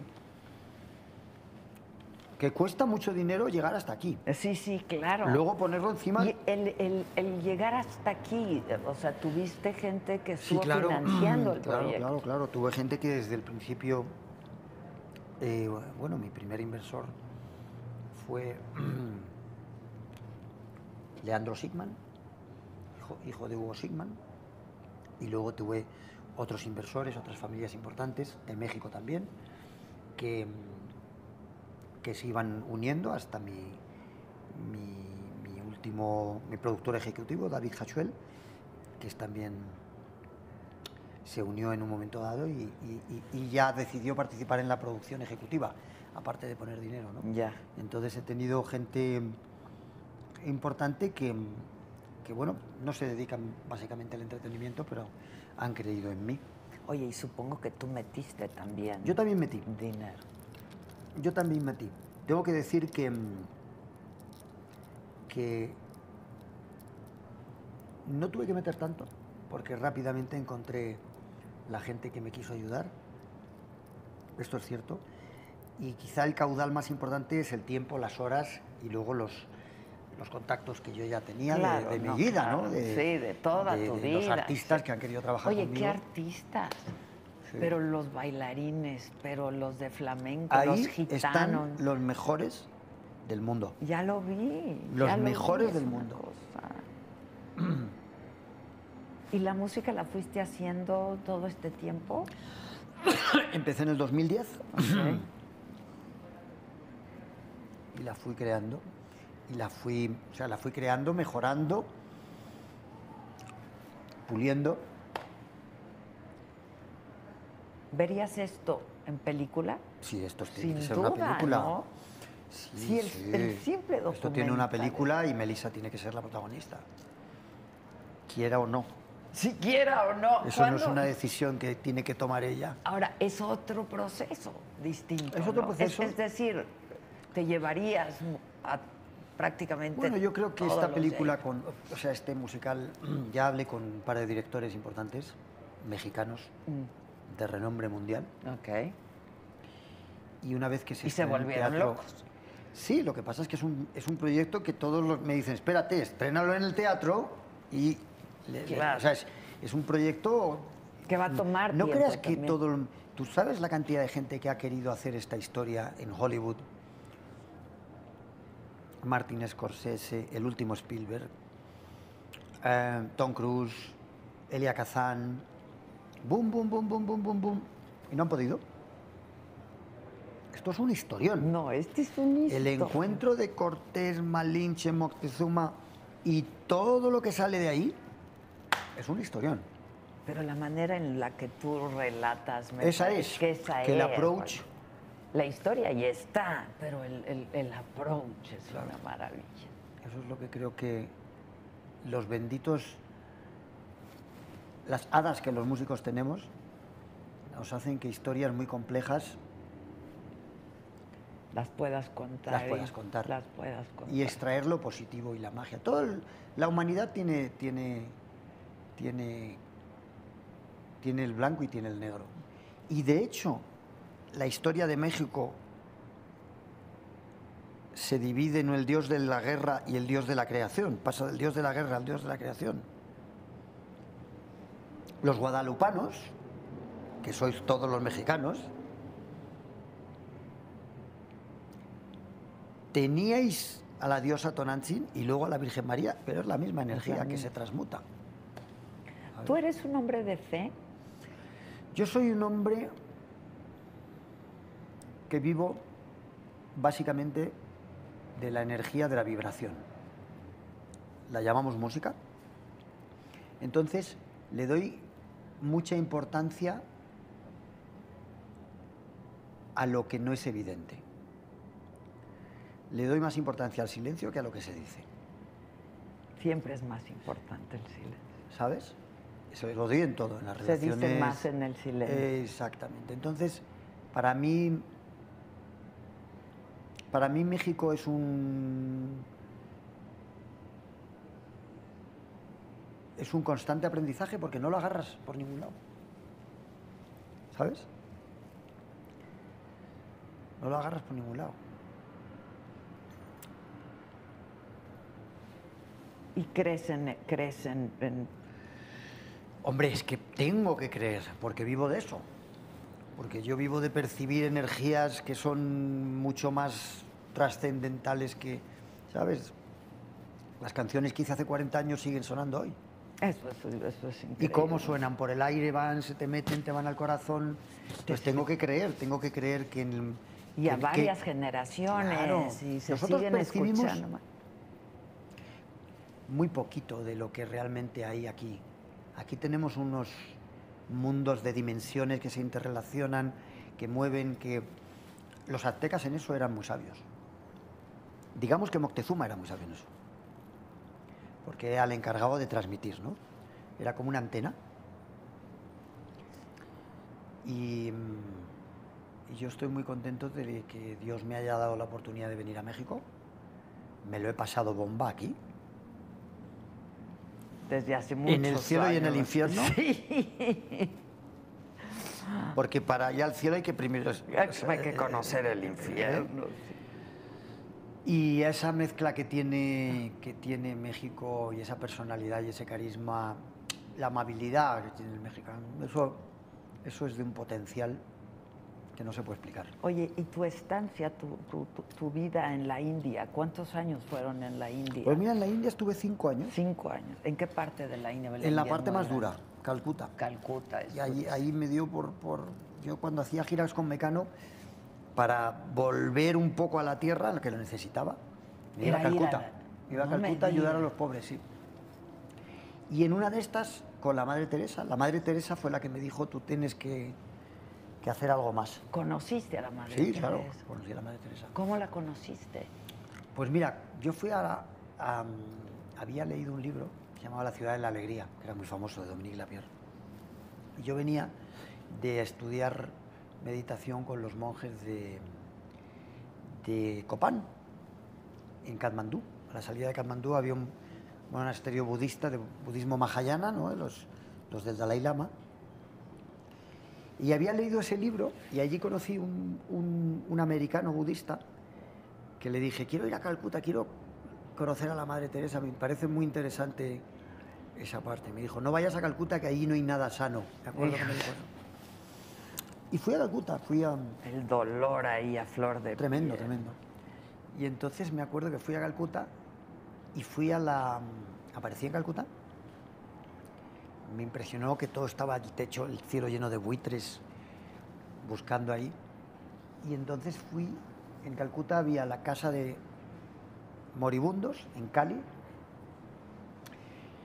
Estaba Prendam, que era como otra casa distinta, que era más para desahuciados. Y luego estaba la casa madre, que era donde estaba la madre Teresa. Ahí estaba la madre Teresa. Y entonces yo llegué allí y dije, y dije, dije, dije, quiero conocer a la Madre Teresa. Y entonces pues salió una monjita, me dijo, tú y todos los que hay aquí. Claro. Y le dije, pero yo llevo un talón. Y me dijo, ¿tú tienes un talón? Y yo, sí. Y entonces me dice, ¿de cuántos ceros? Le dije, no lo sé aún. Primero quiero hablar con la Y entonces salió la Madre Teresa. claro. O sea que mi approach fue muy Claro, crematístico. claro. Pero ella era una muy inteligente mujer para eso, ¿eh? Ella sabía captar, era como un Robin Hood, ¿no? Sabía dónde estaba el rico Y estaba el lo pobres. necesitas. Y ahí sí son los, los más pobres de los Sí, pobres. sí, sí, eran muy pobres, Muy pobres. muy pobres. ¿Y te quedaste a vivir ahí? No, ahí estuve mucho tiempo en esa historia. Bueno, mi vida ha sido así también, ¿no? La, la- me he dejado de llevar por unas cosas, por otras, siguiendo mi instinto, mi corazón, la oportunidad.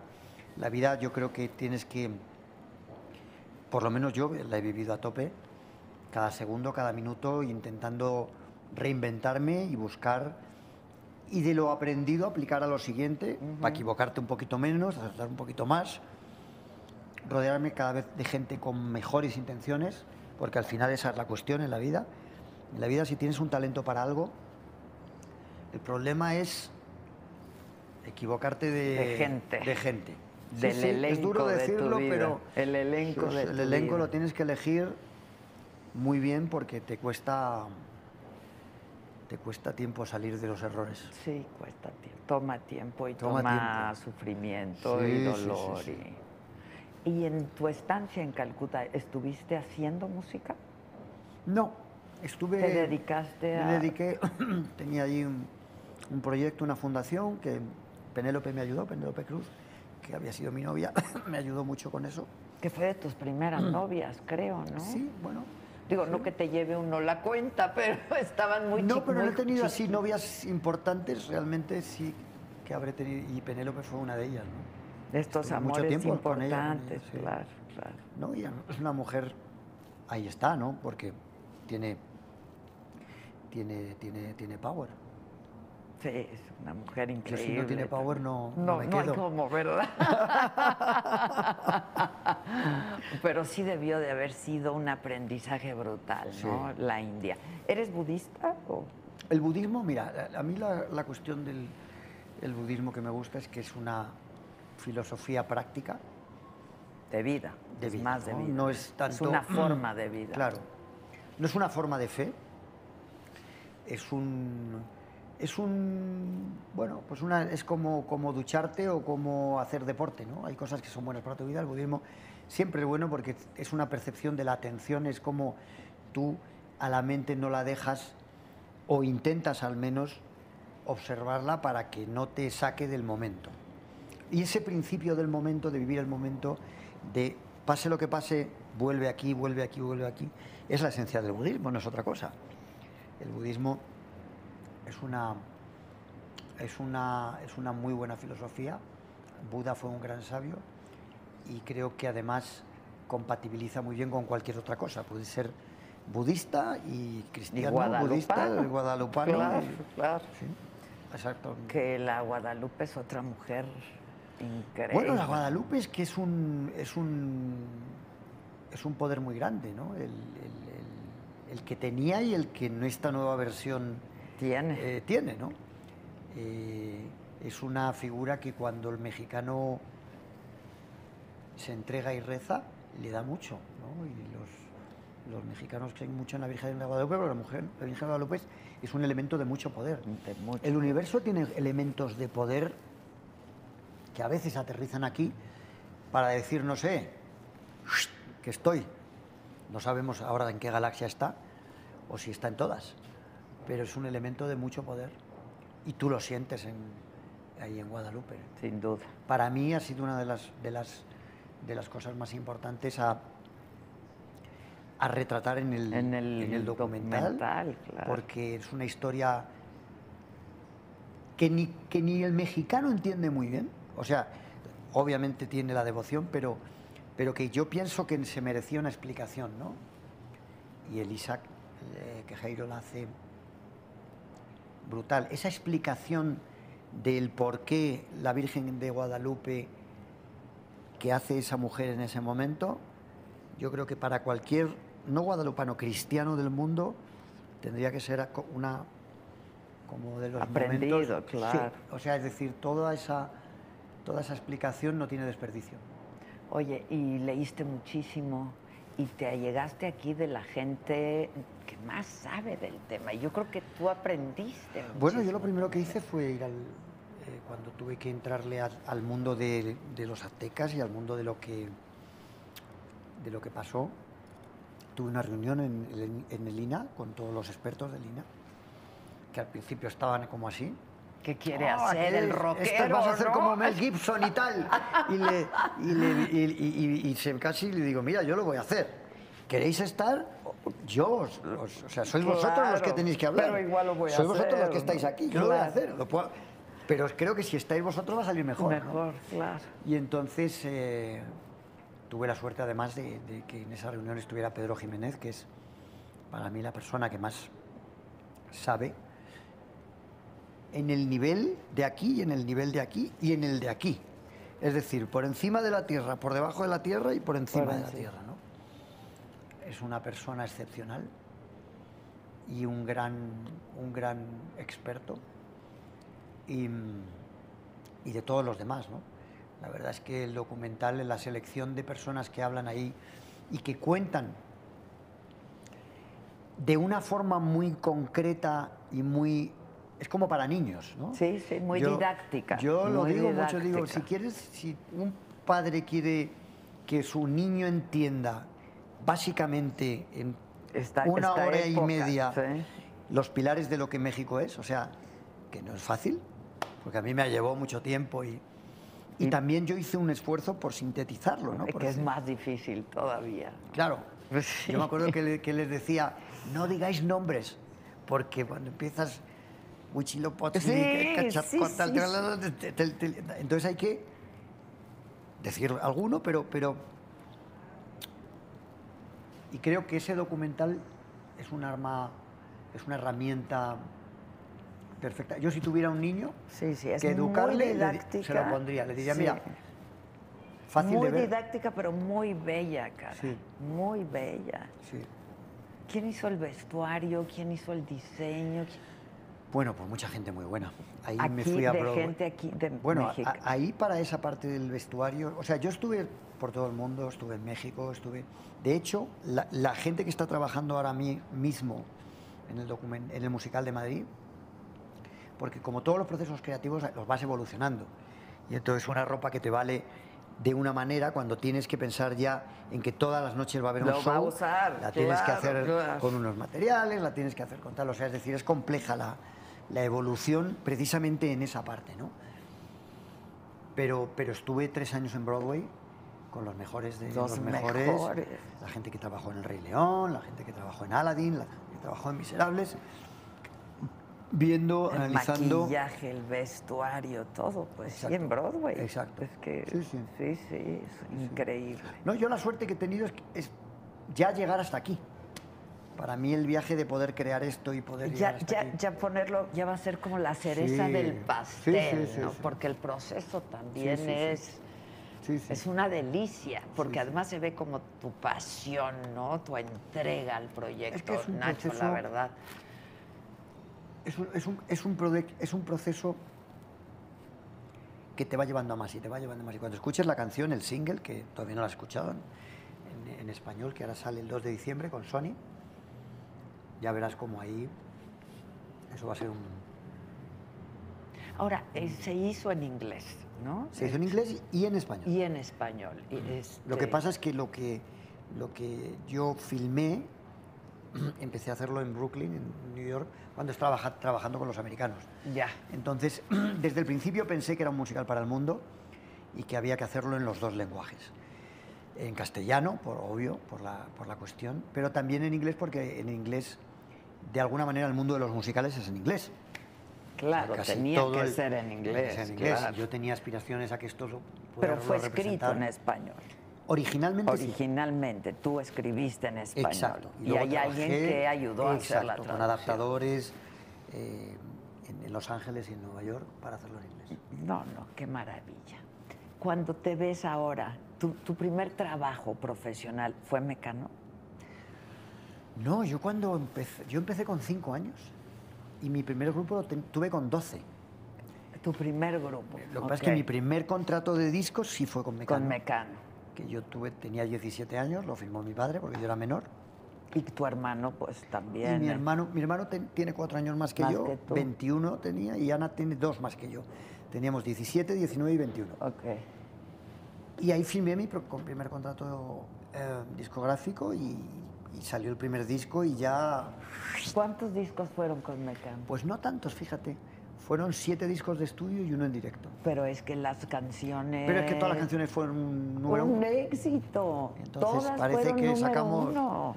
Sí. ¿Cuál, hay, hay alguna a la que le tengas más?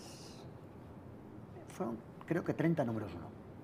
Entonces no te podría decir... Está difícil. Bueno, números uno y las que no lo eran también lo eran al final. Porque date Claro. cuenta que en aquella época lo bueno que tú comprabas un álbum. Y, y, Y, o escuchabas y, oías, escuchabas escuchabas y escuchabas. otro, o sea, era- Ahora todo es el sencillo, ¿no? aquello era, era, era otro mundo. La música Sí, era otro mundo. Era otro Estamos mundo, hablando de era- los era- ochentas. Claro, estabas hablando de comprabas un disco, mirabas la portada, quién ha hecho el disco, lo sacabas del plan. Era un ritual. era un ritual, eso lo acabo de decir yo hace poco, era un ritual. Era un ritual, ¿sabes? Entonces era que, que te regalaran un disco si, si Y acertabas. poner, claro, era te- el mejor regalo. Claro, el mejor regalo porque te daba muchas horas de felicidad. Muchas horas Y de te abría la conciencia a otros mundos y te hacía viajar dentro de tu habitación. La música era un elemento liberador importante. Sí, muy importante. Porque todos vivimos realidades, algunas muy jodidas. Familiares, personales. Todas las personas, ¿no? Todas. Y la Nadie se escapa. Y la música te eleva ¿no? de esas circunstancias. Oye, Te da oxígeno. sí te da oxígeno. Cuando te ves hoy, ¿qué piensas de Mecano? Bueno, y para de lo mí. que escribiste en Mecano, ¿no? Claro, Porque mira. también hay una evolución Claro, brutal, claro. han pasado los años. Primero, yo no he hecho otra cosa que serle fiel a la música, la verdad. No sé si esto lo debo decir, pero es a lo único que verdaderamente he sido fiel. Y algunas veces a las mujeres. algunas veces. Pocas. Algunas. Hay a quien le cuesta más trabajo. ¿no? Que se me hace difícil. Sí, es difícil, resulta difícil. Pero bueno, yo creo que la música. Mira, mi, mi- mi mundo, yo diría que las dos cosas más interesantes que hay en el mundo físico que vemos es la música y las mujeres. Lo más interesante para mí, lo que más me ha movido y lo que más me ha parecido a, lo que más lo que más me me interesa, lo que más me interesa, ¿no? Entonces, em, el amor, la música, van, van de la mano, ¿sabes? Van de la mano. Em, cuando pienso en Mecano, bueno, pues pienso en, en un grupo que podía haber seguido, quizá, llegado más arriba también. Algunos años más, sí, sí, Yo sin también. duda. Nos separamos justo cuando estábamos empezando a grabar ya en inglés y mm, habíamos vendido millones de discos en Francia en francés, con lo cual es una historia como medio inacabada, pero es la que tuvo que ser. Y a mí me ayudó a entender, a viajar, a conocer el mundo, a venir a México. Gracias a Mecano pude venir a México. Claro, pues te Y- conocimos Y, aquí me lo he pasado Mecano. en grande y, y- y sigo en esa, En esa, seguir pasándome. claro, claro. Yo creo que he hecho el musical para venir a México Exacto. a divertirme. Estuviste viniendo mucho Exacto, estos ahora- 10 años, pero de incógnito, de incógnito. Y, y bueno, pues es una buena etapa de tu vida donde tú en el nivel del arte has hecho algo que te ha permitido conocer el mundo y vivir de ello. Y estar en el escenario. Claro, no, delante de miles- tiempo. es- miles de y miles de miles, personas, de sí. miles. Eso es lo más sí bonito. me decía en el documental, ¿no? Que tú eso lo haces muy bien. Y decía, pero... Dice que mejor que él. Exacto, que Pero mejor es que Hans él. es muy, es muy generoso. Pero estar en el escenario, eh, decía, entre más gente hay, me- más solo te sientes. Bueno, eso Porque- tú lo sabes también. Sí, pues es que... Es una contradicción, pero es la verdad, ¿no? Cuanta más gente está atenta a ti, de alguna forma menos espacio tú tienes para estar atento a ellos. Y el sentimiento de soledad cuando estás demasiado observado, pareciera como que, que van de la mano, ¿no? Cuando demasiada gente te miras, te sientes más solo. Y estar permanentemente observado es fuertísimo. también. Es fuerte, sí. Es muy fuerte. El Sí, escrutinio. te afecta, El te afecta. escrutinio público Sí, es, sí, es- sí. es muy fuerte. Sí, sí, sí. O sea, terminó Mecano y, y- y no se hablaba de otra cosa más que del fin de Mecano, por sí, ejemplo. y se sigue, y sigue, si- y, eso sigue, sigue siendo siendo. A mí todos los, los días me preguntan sobre ese tema. Eh, eh, Ana, eh, vi a Ana hace poco. hace no Porque Ana mucho. vive aquí, ¿no? Ana vive aquí. Sí, sí. ¿Tú, la, tú, tú la frecuentas, Ana, ¿no? ¿O No ya tanto. No, tanto. No tanto. Pero bueno, tengo buena relación con ella. Lo que pasa es que Y, y- y, claro, surgían preguntas del público y todo, y era, va a haber un reencuentro con Mecano, y Ana dijo, lo veo imposible, es muy difícil eso. lo veo muy difícil. Hay cosas que trascienden. Es muy difícil. La historia se escribió así, dejó su legado. Y ya, Y ya pues, está. Y tú, pues, ya cada quien agarró su camino. Yo estoy ahora con la rumbo, Malinche. La Malinche, La enamorado Malinche, de la Malinche. Que ¿no? era una mujer cojonuda y que la vamos a poner de moda Sí, como o tiene que sí, ser. claro. Pero la vamos a poner de moda no por mala, sino por buena. Por buena, claro. Hay que ver el otro lado de la historia. Eh, claro. Hablaba con una historiadora hace poco que además, a ver si la conoces, porque debieras conocerla.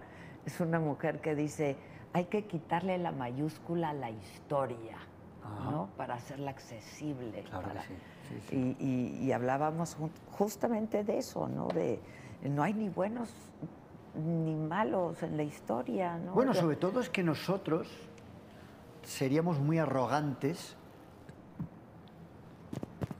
si dijéramos quién es bueno y quién es malo. Claro. ¿Y qué tendrán que decir los otros de nosotros? O sea, es decir, ¿Quién, ¿Quién es se arroga eso, no? Ese, ese- ese poder, pues. ¿no? si yo soy una consecuencia de aquellos buenos o malos, yo soy una consecuencia de aquellos buenos. Sí. ¿Sabes? Eso como que, el que esté libre de pecado que tire la primera piedra. Yo no. A ver, quiero ver quién. quiero ver quién. Yo tengo la labor como artista de sublimar la belleza, de darle algo a la gente que la eleve, le dé ganas de vivir, que le dé eh, energía, emoción, inspiración y no estoy para rollos malos. Los haya hecho uno, los haya hecho el otro, y yo solo veo en el mestizaje y en México cosas buenas. Yo creo que todo eso que pretendes y a lo que has dedicado tu vida se ve reflejado primero en este documental y, y, bueno, sin duda se verá reflejado Cuando lo veas en vivo vas a flipar. Invítame, ¿no? Hombre, ¿cómo no te voy a invitar? Ya estás invitada. Invítame, yo voy, yo voy a, a Madrid a verlo. Tienes que verlo. ¿Estás involucrado en política? Porque también fue muy cuestionado eso. ¿no? Bueno, yo no Este, estoy involucrado en política, lo que pasa es que ha habido un momento... Porque siempre te habías dicho de izquierda, ¿no? Porque Es que además yo- en esa época había no, que pero es que, es que ser de izquierdas o ser de derechas, en, el, en, en la verdad, no lo veo... Veo que está pasado de moda todo eso. Es decir, eh, hay gente que vale y gente que no vale. En todos lados. entonces tenerte tú que situar Pues depende del día, te puedes levantar más de izquierdas o más de derechas, depende de la situación, de lo que esté pasando. Creo que los extremos son malos en los dos sentidos. Tenemos casos en la historia de dictaduras de izquierdas y de derechas, entonces yo prefiero moverme en el mundo de liberal. ¿no? Entonces lo que ocurre en Madrid en la pandemia es que cuando todas las ciudades, Madrid es la tercera ciudad en, en el mundo en importancia de musicales.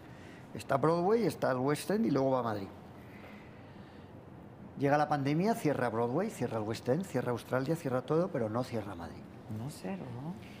Y yo que estoy preparando mi musical, tengo ya muchos sueldos y tengo muchos inversores que ponen los sueldos, puedo mantener durante todo el tiempo de la pandemia a esa gente trabajando y la ilusión musical, porque en Madrid hay una presidenta que no cierra los teatros.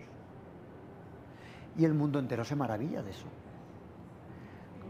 Cierra el Circo del Sol, Sí, hablábamos de eso. miles y miles de personas a la y allí cierra pum, pum, pum, pum. Entonces, en un momento dado que yo puedo agradecerle eh, yo y representando al, al mundo de los Al artistas, gremio de todos los artistas. se lo agradezco. Desde la izquierda radical eso parece como, ah, ah, Ana, pues, porque hay como que el artista tiene que ser de izquierda, lo cual me parece ridículo. El artista es artista. Y canta y baila y en el momento que tú lo quieras meter en la izquierda o lo quieras meter en la derecha, lo estás jodiendo. Deja de Porque la- crear, para crear tú tienes que crear desde la libertad, no desde que alguien te diga cómo tienes que crear. Y lo que es políticamente correcto desde aquí o políticamente correcto desde allí. Y entonces eso, bueno, pues se, se- como, como, como hay un, un pensamiento generalizado, estipulado, que el artista, en España al menos, tiene que ser de izquierdas, en el momento que uno apoya a alguien que in- supuestamente es de otro pensamiento más...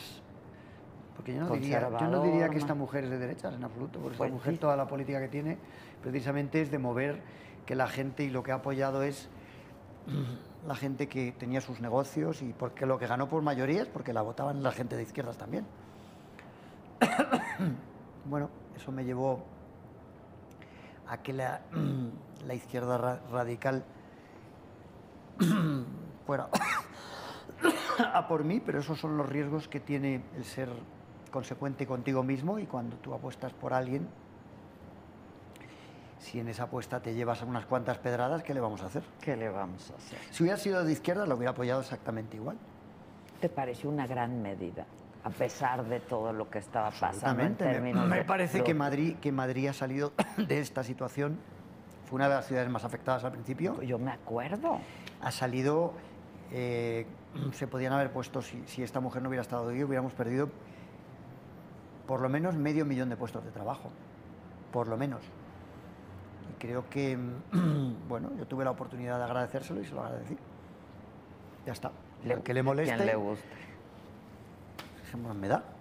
Pero entonces tú no crees en el compromiso del artista. O sea, desde el momento que hay un compromiso, ¿crees que deja de, ser artista? Yo lo que creo es en las personas. Ok. Yo he conocido grandes políticos de derechas, de izquierdas, de centro. Eh, donde yo me enmarco es en el mundo de la, de la sensibilidad y del arte.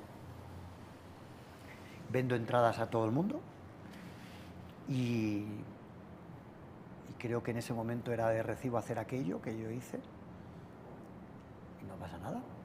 Te tengo que volver a hacerlo, tengo que volver a hacer y ya está. Y si hay alguien que no le gusta, no le guste, me da igual. Absolutamente igual. La gente sabe quién soy. Y yo soy lo que tú encuentras en mis canciones, lo que tú encuentras en lo que yo le doy a la gente. Que yo vote aquí, vote allá, haga esto o lo otro, ese ya es mi problema. Claro. Y eres un genio en lo que haces. Oye, el final con tu padre. Hijos, me conmovió muchísimo.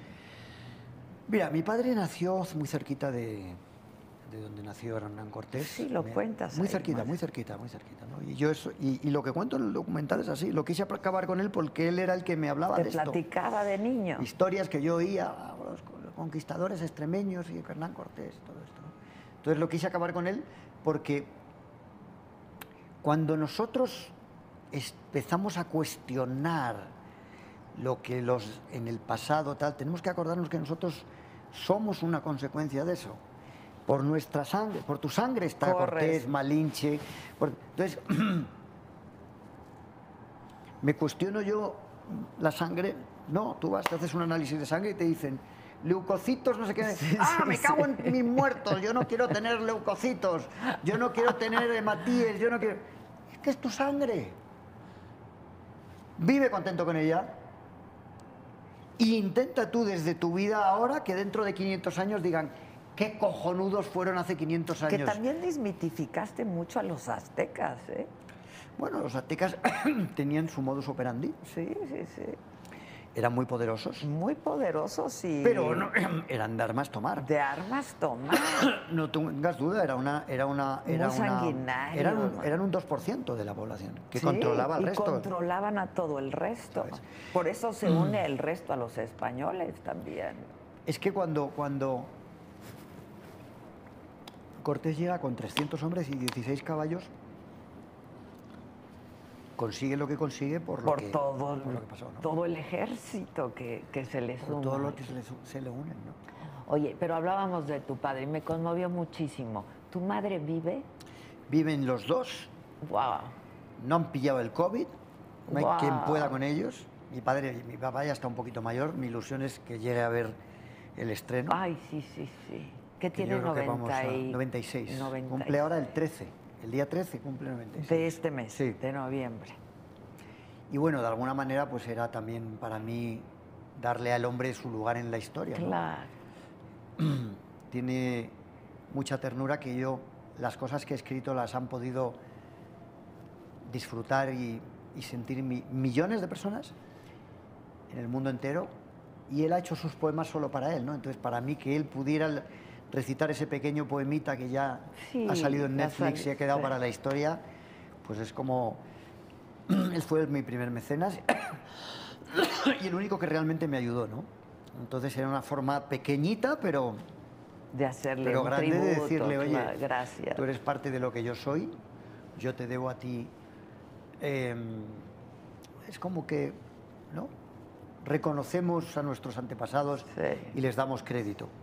A mí toda esta corriente de, de, de tirar por el suelo nuestro pasado y reescribir desde un concepto No, no, no, no, no. me parece absurdo porque es como te puedes ir hasta el Big Bang Sí, e intentar claro, plantear desde ahí. ¿sabes? O sea, dejemos el pasado, preocupémonos de ahora en adelante si hay algo que no nos ha gustado, a ver si podemos ser nosotros que dejamos un mundo mejor. Sí, Que claro. esa es nuestra Sin responsabilidad. culpar a los, a los Exacto. otros. Sin culpar a los otros. ¿Y tu madre qué edad tiene? Nacho? 89 para 90. Y están sanos y están... O 90. Qué mal hijo soy. No importa, pero yo me quedé maravillada de tu padre, ¿no? Este, ¿Alguna vez le has puesto música a sus poemas? No, Nunca. no. ¿Los comparte?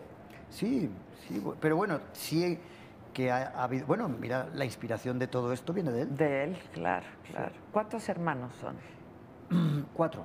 Son cuatro. Está José, el otro que estaba en el grupo conmigo, Sí, claro. otro mayor y una hermana. Entre José María y yo, una hermana. Ya. Oye, ¿y ya superaste tus problemas con José o...? Mira, la historia de México se escribe con dos hermanos, dos dioses que se pelean, Huitzilopochtli y Quetzalcóatl. Quetzalcóatl se va y dice volveré por el este. Y vuelve el año 1519.